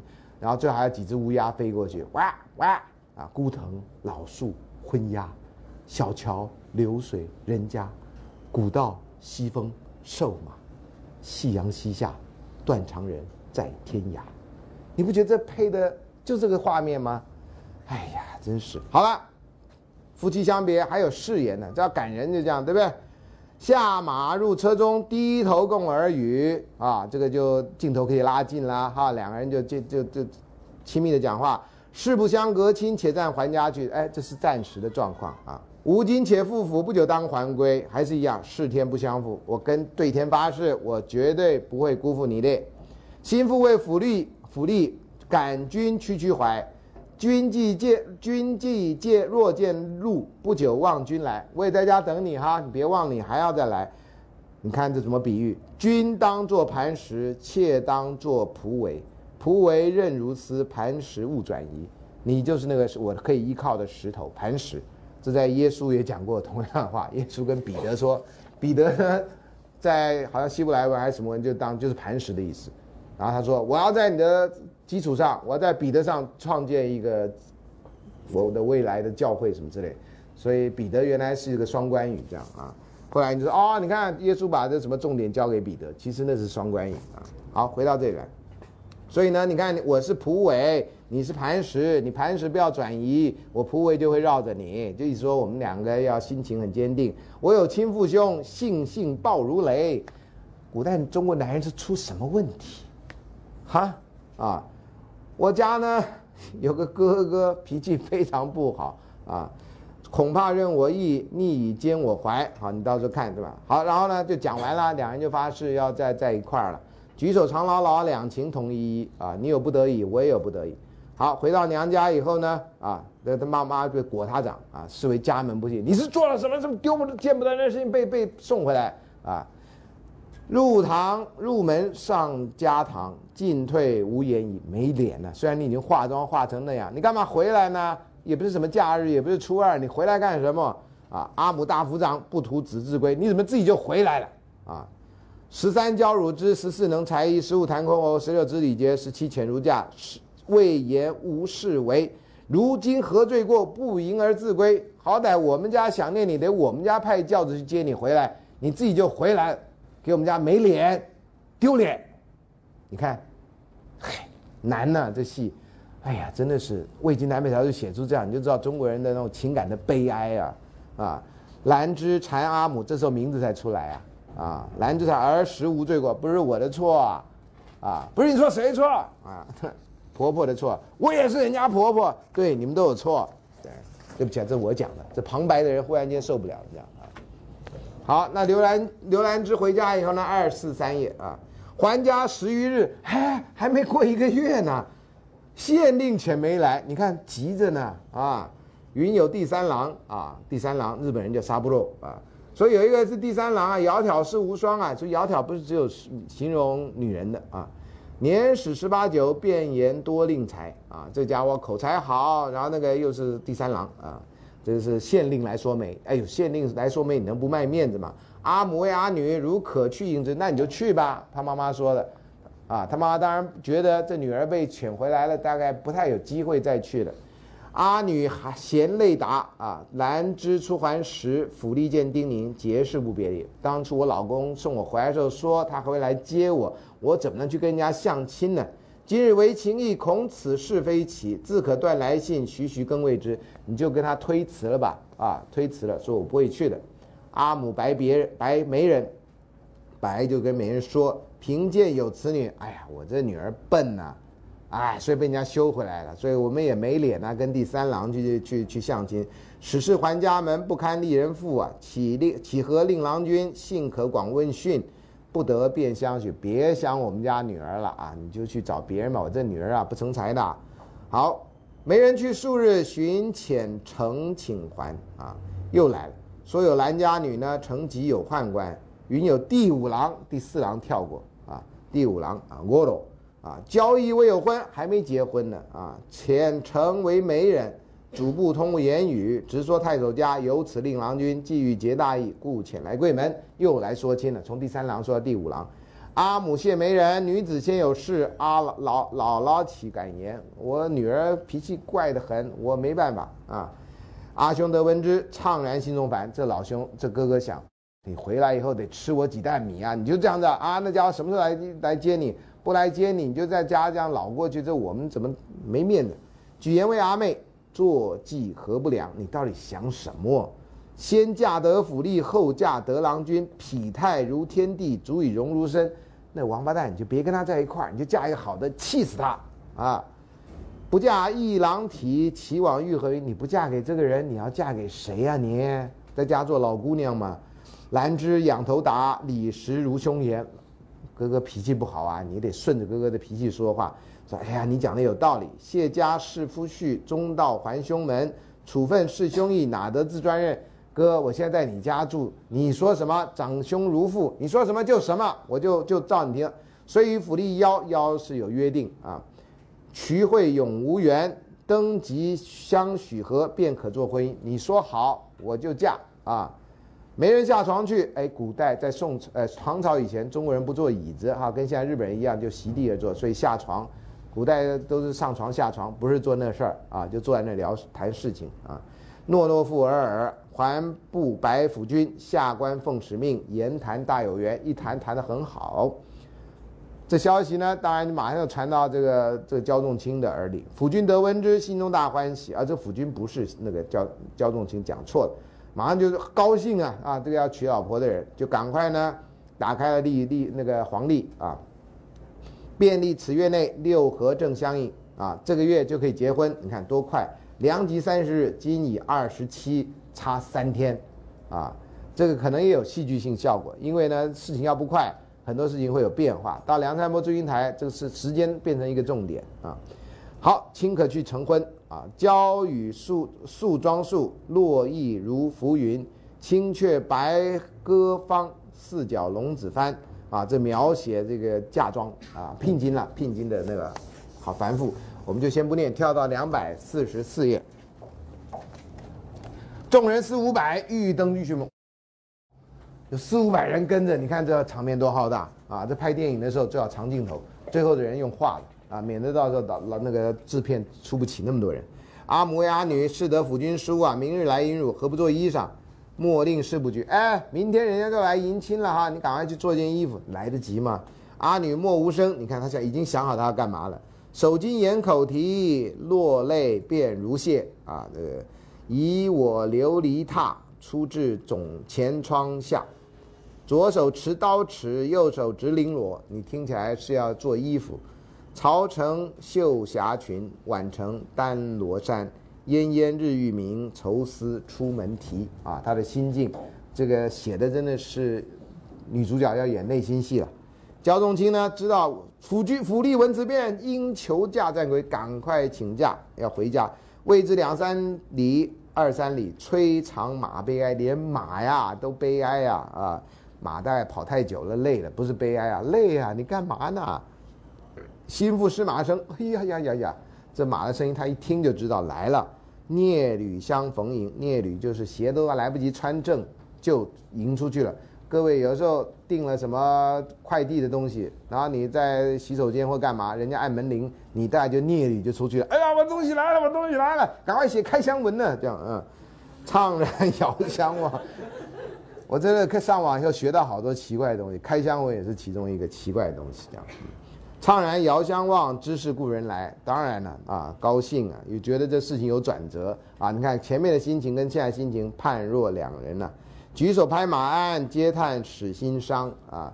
拍着马鞍，其实心中想的是另外一个人啊。其实不是心中想，就是想好。这至君别我后，人事不可量。果不如先愿，又非君所降。太多故事，我都不知道怎么跟你说。我有亲父母，逼迫奸弟兄，以我应他人，君还何所望？这有点塞奶了啊！这当初说要来接我，也没来接我。现在我哥哥已经把我许配给人了，你这时候来干什么？这当然有点抱怨，当然也含着希望。如果都没有希望，就不必见面了。有希望，但这个希望呢，你都知道啊。辅君为心腹，贺卿得高迁，恭喜你啊，嫁个比我好的人啊！啊，嫁到好人家了。啊，我不才呀，真的是，所以我送你回来，真的是你的幸运呐，真恭喜你啊！这不是讲反话吗？心中如刀割吗？磐石方且厚，可以足千年。当初不是说了磐石跟什么吗？对不对？我这磐石还在那儿呢，你这个你这个就已经变了啊！这又讽刺啊！仆为一时任呐，变作旦夕间。你说的仆为很强韧，怎么就这样就变了呢？开始谴责对方，没有好好的说出自己心中的话。梁山伯祝英台到后来也是这样，所以很多人呢，在这个误会以后，第一件事情常常不是解释啊，常常是把自己的怨气发给对方听，希望对方能够体谅。然后对方要不体谅，就一个错误加另外一个错误啊。对方能够体谅，说这个 message 不是抱怨，这个 message 是撒娇，这个 message 是诉说他的苦，希望你知道。如果你能体会这个，这就会就是一个转机；如果你不会体会这个，这就是最大的危机。这其实是一个测试。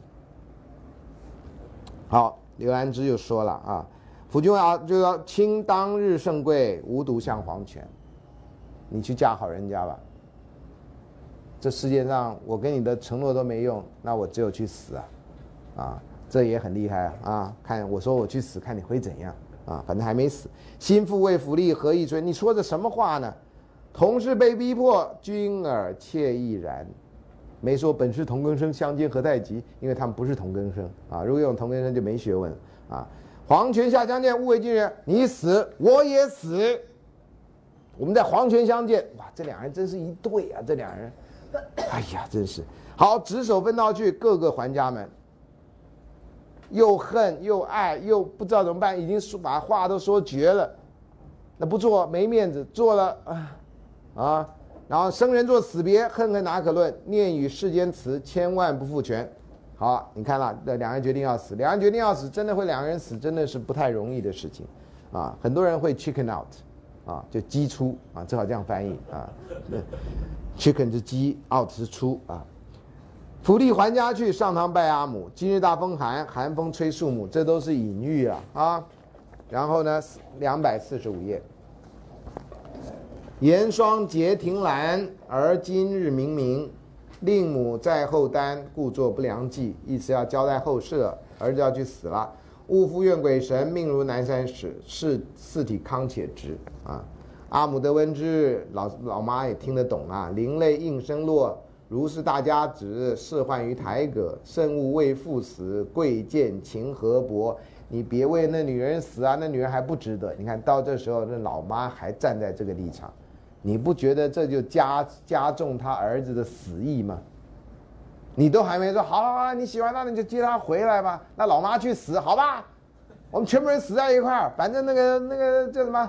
呃，我们塔位都买好了啊，嗯，就全部葬一块儿，可以了吧？我们到另外一个世界再吵去，看有多少个世界啊？吵没完呢，真是。东家有贤女又来了，你知道吗？又来这套，窈窕燕成郭。这时候电影呢就要拍他妈妈在讲话，但是就消音了，因为他已经听不到，观众也不想听了。妈妈一直在讲，一直在讲，啊，就那声音就没有了，懂吗？然后就出现了悲惨的音乐，懂吗？啊，阿母未如求，便复在旦夕。府吏再拜还，长叹空房中。这空房就是当初他们两个的房间，所以这一幕呢也是要在夕阳啊，夕阳照进来那个窗子啊。然后就想着那种啊，这就啊一个影子出来，人家不要什么那种漂亮那种前情提要的画面出来，然后这辅君就两个眼泪啊，懂吗？哎呀啊，坐骑乃尔立，转头向户里，看不下去了。那所有的所有当初的这种甜蜜呢，都变成现在最大悲伤的来源。转头啊，看不下去了，渐渐愁啊，渐渐愁间破，其日牛马嘶，连牛跟马的叫声都很凄厉啊。好，接下来就是悲剧开始了。新妇入青庐，烟烟黄昏后啊，在黄昏呢，你看古人连营造这个气氛，一旦黄昏不能一大早啊，一大早大太阳啊，那个那个那个不一样。黄昏后，急急人初定，我命绝今日，失去魂去失长留，揽裙脱丝履。他怎么死的啦？上吊自杀。啊，古人呢没有这跳楼的，因为楼都太浅太矮，跳了只会断腿啊，不会自的。举身赴清池啊，没有没有，对不起，他投湖自杀，讲错了，讲太快了，对不起啊，老师实在是，好了，府吏闻此事，心知长别离，给听到了，徘徊庭树下，自挂东南枝，孔雀东南飞，他就挂东南枝，所以这吊，犀鸟吊曲桃，他就带属猫的，所以就吊在树头，耶，合葬华山旁，就好像葬在那儿啊，合葬，人死了。活的人终于醒悟了，罗密欧朱丽叶也是这样故事，到今天为止很多也都是这样故事，啊，你说这是人类到底学到什么教训？啊，东西直松柏，左右种梧桐，枝枝相覆盖，叶叶相交通，这就跟前面那个相思树的故事几乎是一样的。讲到不好讲人了，人已经走了到另外一个世界，但是那个枝叶呢，那个树呢还是这样。中有双飞鸟，自名为鸳鸯，啊，这个自名当然不会的鸟飞过去，我叫鸳鸯，我叫鸳鸯，当然不是这样了，啊，不然这太搞笑了嘛，啊，这悲剧变成这样，不是，不知道怎么办呢？这样，仰头相向明夜打五更，就是要提醒人了哈，行人驻足听，寡妇起彷徨啊啊，多谢后世人戒之慎勿忘，希望后人不要忘掉这故事，但这故事教训是什么？这故事教训是什么？我每次听这种故事，说这是故事教训是什么？爸妈不要阻碍年轻人的爱情吗？还是大家可以不用死的方式来解决问题吗？这故事教训是什么？还是那些鸳鸯都是冤死的人，所以叫鸳鸯啊，冤死冤呢？这故事教训是什么？戒之慎勿忘，我们不要忘掉什么？孔雀东南飞很难背啊，我们以前要背啊，我气得要死啊。啊，连他们两个死了，就死了多少人呢？啊，所以这故事教训是什么？就像我们到时候会讲《长恨歌》，他恨什么？七月七日长生殿，夜半无人私语时，在天愿为比翼鸟，在地愿为连理枝。天长地久有时尽，此恨绵绵无绝期。为什么是此恨绵绵，而不是此爱此爱绵绵？谁的恨？恨什么？两个人已经约好七月去长生殿，夜半无人私语时了。在天为比翼鸟，在地为那，这已经爱到不行的地步了。为什么会天长地久有时尽，此恨绵绵无绝期？谁的恨？你好好去想一下啊。好，那主要问题了，当然没有作者了哈。那这是不是一个真实故事？还这只是一个寓言？还是这是一个剧本？啊，反正这种故事一定有，啊，一定有啊。然后焦仲卿的妻子明明讲的是刘兰芝，不是后来的娶的妻子，所以怎么应该是故人才对，啊，就是被休的。可是因为呢，他没有真的休他啊，所以这个古人用字呢，啊，所以叫做心腹，他已经不是心腹了，他已经嫁了很久，身材被休了。你说从事后的观点来看，他其实不是心腹。另外呢，就是三角难题啦，哈，这三角难题是对。这三角难题不是不是我们一般的所谓三角难题，但是形式上是一模一样啊。就 A、B、C 三种人，三个角色应该这样讲，不是三种人。啊，那刚好在这角色里面呢，这是儿子啊，然后这是母，然后呢这是夫，这是妻，然后呢这是呃呃这叫什么婆，这是媳，这都角色。这都是角色，所以本来这两人是没有关系的哈，也没有血缘关系。这两人是有血缘关系，这两人是呃，这两人是婚姻关系，这两人是姻亲关系，对不对？所以这关系是可以断的，啊，这两人关系是因为这个人关系才发生的，所以没有人说呃，这是我前夫，这有人说，没有人说这是我前婆婆，你还金婆婆银婆婆呢，还前婆婆，你谁呀你？啊，你看宫崎骏看太多了吧，前婆婆。啊，这我前公公，这我前婆婆。你有人说这是我前老师吗？下次以后多年后，你在路上见到我，然后你们这个结了婚了，然后跟你的这这个配偶介绍说，这孙老师是我的前老师。呃，不，你以前教过我啊？不是钱老师是什么？我想，哇，你的国文程度高到我都不知道怎么回答。呃，可是我没钱，啊，我我大概只能这样。我我不是你认识那个人，我双胞胎，你认错了，我只好搞这一套这样。所以这三角关系里面的角色的那个，我们社会学讲角色的权利跟义务是不一样。你作为一个儿子，尤其在中国孝顺里面，母命很大，所以母亲叫你做什么，你就不能违反的。那在夫妻的关系里面，如果是传统那种汉朝以后叫做夫为妻纲，那妈妈的地位大于儿子，儿子的地位大于丈夫的地位大于妻子，那你妻子就是乖乖的听话嘛。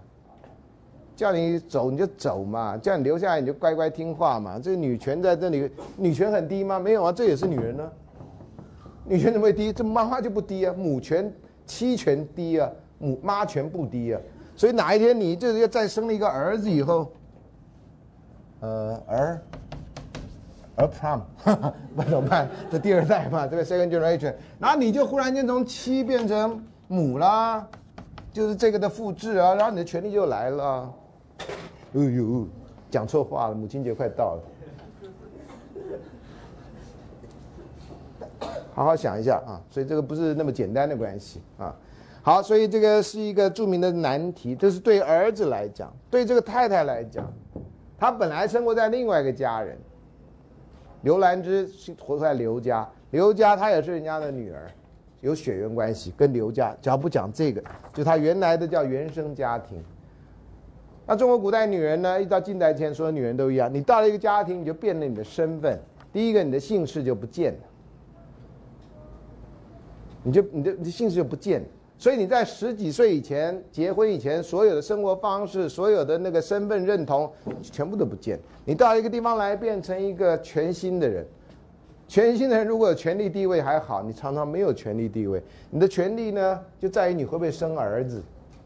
你生了儿子，你还在这家里可以讲有一点地位。你如果生不出来，或者生女儿，到现在为止，你看有钱人的家啊，有权人的家只生女儿的还可以。如果都有些人只生女儿就不行，她老公一定会在外面生小孩，一定会用什么方式不管，有的就代理孕母啊，那很多故事我就不讲了啊，看电视人都可以在新闻上发现这个新闻。好了，她嫁到这里来，她又产生她本来有自己的妈妈。然后又出现了个新的要被称为妈妈的人，可这个人不是你妈妈，然后你要把他当妈妈看，这是有困难的，啊，是什么如什么，这是非常非常困难的事情。那你硬要这样强迫的话，这个人到这里来就完全切断了社会关系，他唯一的社会关系就是他跟他儿子，如果有的话，《后宫甄嬛传》也是这样的故事。嫁到宫廷以后，你所有东西被切断，你唯一有的就是那个就是那皇上，皇上要赏识你，你就有前途；皇上要是不怎么样，你这辈子就完了，你就变成一个孤零零的，生活不虞匮乏，但是你完全没有什么社会关系，啊，所以三角关系从这个妻来看，妻在传统的很没有地位的，女子无才便是德，你到时候就替人家做做到死，然后最好你的你唯一的寄望就是你儿子将来考上科举升官发财，你就被聘为一品夫人，或者靠你的老公考上了这个举人什么这进士之类的，你也是一品夫人，或者家政你叫什么太夫人啊，那不是卖果汁的吗？一品夫人啊。对啊，真的啊，啊好卖果汁的是吧？叫一品夫人，这我不知道，也谢谢你啊。那这里呢，妈妈也是，妈妈原来就从这个地位来的。你从这里只要画一个图，你就这样不断的这样这样就转到这边来的。所以从这三角关系，在每一个人都很苦啊。妈妈理论上享受了地位，但这个地位呢是靠着儿子跟那个来的。所以你呢，原来从这个位置转到这个位置的时候，常常你没有把那个同理心的给带过来。你带来，你到了这位置以后，就换了位置，就换了脑袋。啊，就像你们爸妈都年轻过，可是他都忘了他年轻过，所以在谈你们的时候，谈你们现在说，你怎么会做这样的事情？你爸爸在年轻时候也做类似的事情，你怎么可以怎么样？你不做那样的事吗？啊，我每次听到有人这样问我说，哎，现在学生都怎么样？我说我们要回想一下我们当学生的时候，不什么事情都隐瞒着爸爸妈妈吗？我们不都也都想偷尝禁果吗？只是你尝得到跟尝不到而已啊，想尝的心是一样的。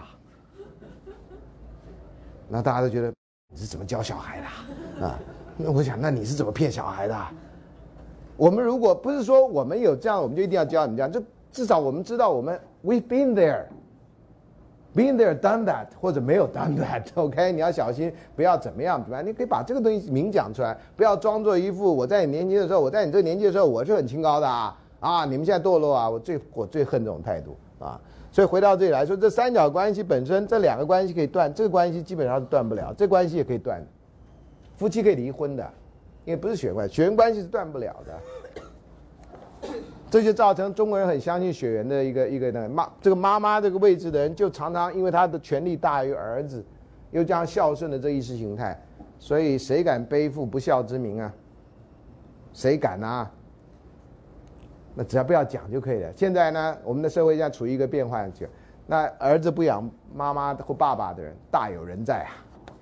照道理应该大儿子养嘛，可是你看你周围的人，你们家人，谁的爸爸是大儿子的，有养自己的那个祖父祖母的？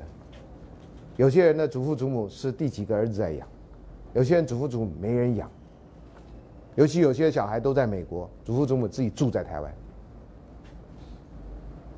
你去注意一下，都有这种新闻。所以，要是你家是那种大儿子负责养你的祖父祖母的，甚至你们家更开明的养你外祖父外祖母的，你们家家教好，你们家长辈有德，你们家长辈很那个，大部分人都做不到。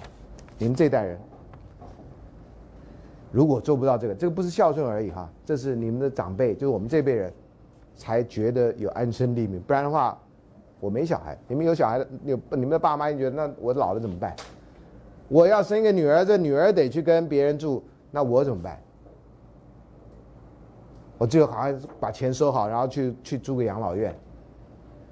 如果我们能够让所有的爸妈，不管自己的小孩是女儿或者儿子，都能够跟自己的小孩还有他的配偶快快乐活在一块儿，显然我们这里的大于符号都得弄成等于。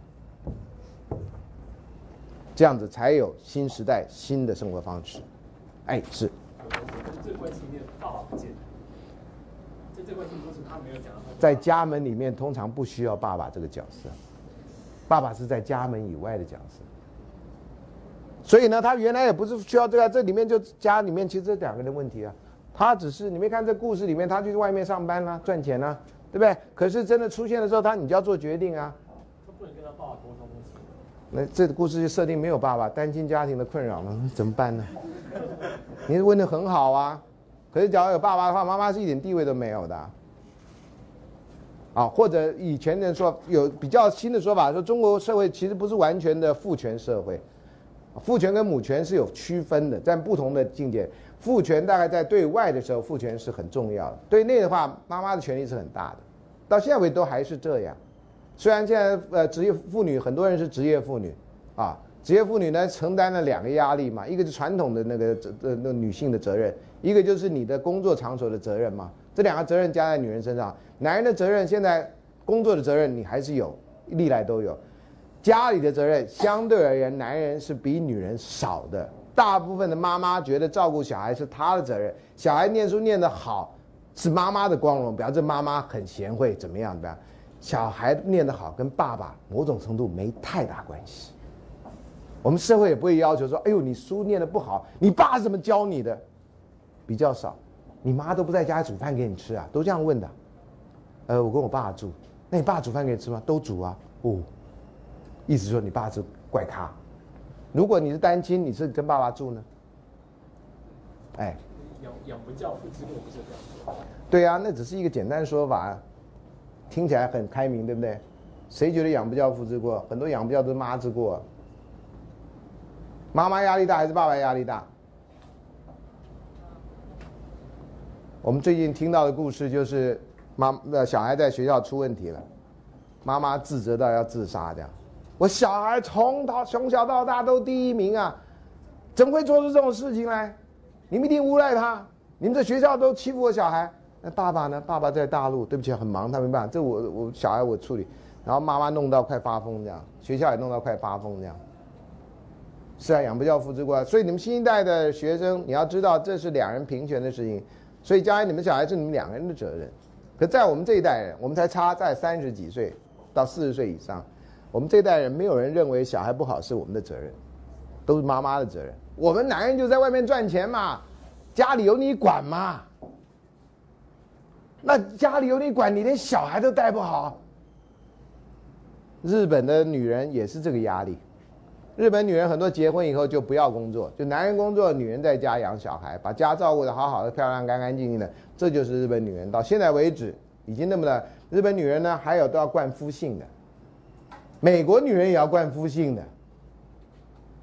各位女同学到了美国去留学之后，结婚以后你就完全变一个人，因为第一个你用英文名字，我就不认识你；第二个你用你丈夫的姓，我更不认识你。我们同学会那写 email 说这人是谁啊？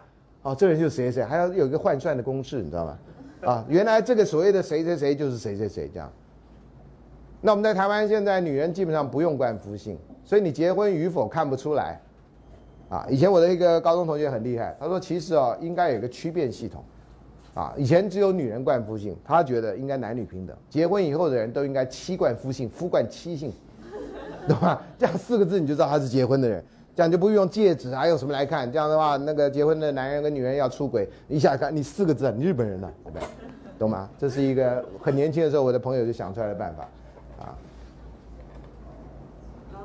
小孩怎么办？哎，我问过这个，他自己选择，他自己选择，因为可以选择怪那个小孩的民法上就有规定，可以选妈妈姓，可以选爸爸姓，对不对？对啊，你就让小孩选啊。然后那登记这样的时很难候会耶。那是你想的啊。以前我我讲八一年的时候，我到美国就开始美国人流行跟欧洲人一样，结婚的时候呢互相冠姓，所以他们的 last name 是有个 dash 的。譬如说有一个人叫 Johnson 啊，那跟另外一个人举例讲叫什么呢？叫做 Sandberg 好了哈，刚好听到有个人叫 Sandberg。Johnson 跟 Sandberg 结婚以后呢，那这个女的假如叫 Sandy，叫 Sandy 原来 Sandberg 变成 Sandy Johnson Sandberg dash。我们中国人有 dash 是 first name，在八年后的美国人有 dash 是 last name。那我就问了一模一样问题，那你生小孩以后怎么办？他他自己选啊。我说难道会 Sandy 呃什么 Johnson Sandberg，然后什么呃呃什么什么 Spitzberg，然后一堆 berg 这样？他说不用啊，只要选两个就好啊，你干嘛那么困扰？原住民的名字有一族的原住民，原住民很多了哈，有一组原住民的名字是名字中间有一个爸爸的名字，所以他超过三代以后呢，就有祖父的名字、爸爸的名字、他的名字，然后等个再下一代，那祖父名字就不见了，就这样，然后可以看到传承的关系。中国人有人的那个名姓名字是有族谱的，你看得出辈分，也有这样的 idea，看得出传承的关系。所以那个将来只要看得出你是什么关系，那某种程度不重要啊。或甚至你能用 DNA 验，他不是叫这个名字，你他是你小孩，他不姓他不姓你的姓或不姓你先生的姓，这有什么差别？你就是看 DNA 啊。我们不是啊，那是另外一堂课，笑话社会学，说什么有有一个人发明一个机器，说谎话就被打一巴掌。然后是不是？然后是小孩说了一个什么谎？不是怎么讲？你还记不得？反正总而言之，就是他他他说我爸爸跟小孩说，我年轻的时候都没有看过像你这样去看 A 片什么。对对对，然后那那爸就机器人打一巴掌这样，对然后妈妈就说果然是你的儿子，然后妈妈也被打一巴掌。对对对，就这样。所以理论上是你的儿子，到底是不是真的你的儿子？懂吗？那你 N DNA 最准啊！你到时候说啊是你儿子，然后用那封信，然后几年后才在临死的病床上说，有个秘密我要告诉你，其实 你不是你爸爸生的，来这套吗？我小时候就看电影，那个临死人都能讲好多话的，啊，特别是关键的话一定要讲出来。那武侠片当然就不是了，武侠片要讲到关键话的时候就死了，这样，这是怎样的？这些戏剧实在是很惨，这样啊。啊，所以这个刘兰芝教中青的故事就是这样子啊，写写的非常非常非常细，这基本上就是一个很好的电影，跟很有那种戏剧感的一个东西。然后把这整个整个简单的关系就拿出来，就那种父权里面，你一个人嫁到另外一个人家，全部切断关系，然后最后就靠着这个人决定这关系要要维系或不要维系。然后做儿子的能做的。其实儿子可以跟妈说不啊，我喜欢你，我我尊敬你，你是我妈，她是我太，我们就想一个办法。如果在当时，这个人就想出办法，中华文化就彻底不一样。就是因为这个人没想出办法，然后有个人写了一首诗，也没想出另外一个办法，然后留上了那种千古以来最最令我讨厌的一句话，说这个东西我们要慎思啊。我们思什么？我们为什么不在那时候就改变呢？那以后人就不必那个啦，就立个规矩说，哎，这两个人我们得互相尊重哈，最好不要住在一块儿。然后他讲话你不要传过去，他讲话你不要传过去，这样。到今天为止，各位男同学，你们现在又特别少子化，万一你又是单亲的，你妈妈从小辛苦抚养你长大，将来你要结婚了，碰到一个你的太太跟你妈妈的意见有冲突的时候，你怎么办？这就是一个难题啊。其实很简单，为什么一定要住在一起分居就好了，妈妈妈妈妈觉得啊可以，住很近，但是不要住一起。对你住很近，那房子买得起吗？啊，乡下可能可以所以我对我刚刚就是说，如果这大家认这个尤其政府单位觉得这是个问题，当时就应该，你要鼓励你的社会稳定，你就应该这种东西有优惠，然后你要鼓励建商盖这样的房子，在同一栋楼或在同一个社区啊，有这样的情况的话，你可以用制度来做。听说新加坡有类似的做法，那天有人告诉我，没有在问，因为今年没有新加坡来的交换学生，啊，所以这个是可以做得到的。我只是要提醒说，像这样的事情，如与其写一个故事，让你觉得啊好可惜啊，或者啊好笨，你为什么不能在那个时候当下就改变什么？各位，我教你们这些故事，都不是希望你知道故事而已，我都希望你在生活中可以造成什么改变。譬如他说的，啊，这不一定要这样子啊，是啊，那要做什么呢？如果谁能够掌握什么位置，他将来也许可以设计什么。如果再不行，那这篇文章不断的念，不断的念，不断的念，不断的可惜，不断的可惜，没有人提出任何解决方案。这就是有知识没有智慧啊！尤其这个婆媳问题，女同学到现在为止都会碰到啊，要不要跟对方的妈妈住的问题。好，那说过了，那我们可以住附近，那买不起。呃，我有一个很现实的经验跟建议，我觉得哈、这是可以做的，因为买一个房子基本上相对而言比较困难，啊，那是可以从长计议。最短期的目标可以做的就是应该规定要结婚的人，要跟双方的父母各住同等时间的那个。举例来讲，各住两年，你去跟，你跟我爸妈住两年，我跟你爸妈住两年，因为现在都少子化。这是政府可以规定，或者强烈强烈在税务方面给他优惠，让他自己去做这样的选择，这样你就知道，因为大家的爸妈都需要照顾，这前提是这样，没有人的爸妈比另外一个人爸妈更重要，绝对没有，这是这个我们时代精神。那小孩要跟爸妈住，那你怎么样的去住在一起的时候，我给你赋税的优惠以外，我还给你什么样的优惠，这样才会鼓励人家，这这最当下的。那你接当接下来就是房子的设计什么可以这样做。你那时候住，你就知道问题在哪里，那你也可以从那里面培养出解决这些问题的智慧。因为每一家人碰到情况是不一样的，有些人非常的客气，有些人就是刘兰芝碰到了这种情况，到现在千古之怨，你会觉得，焦妈妈你复活了。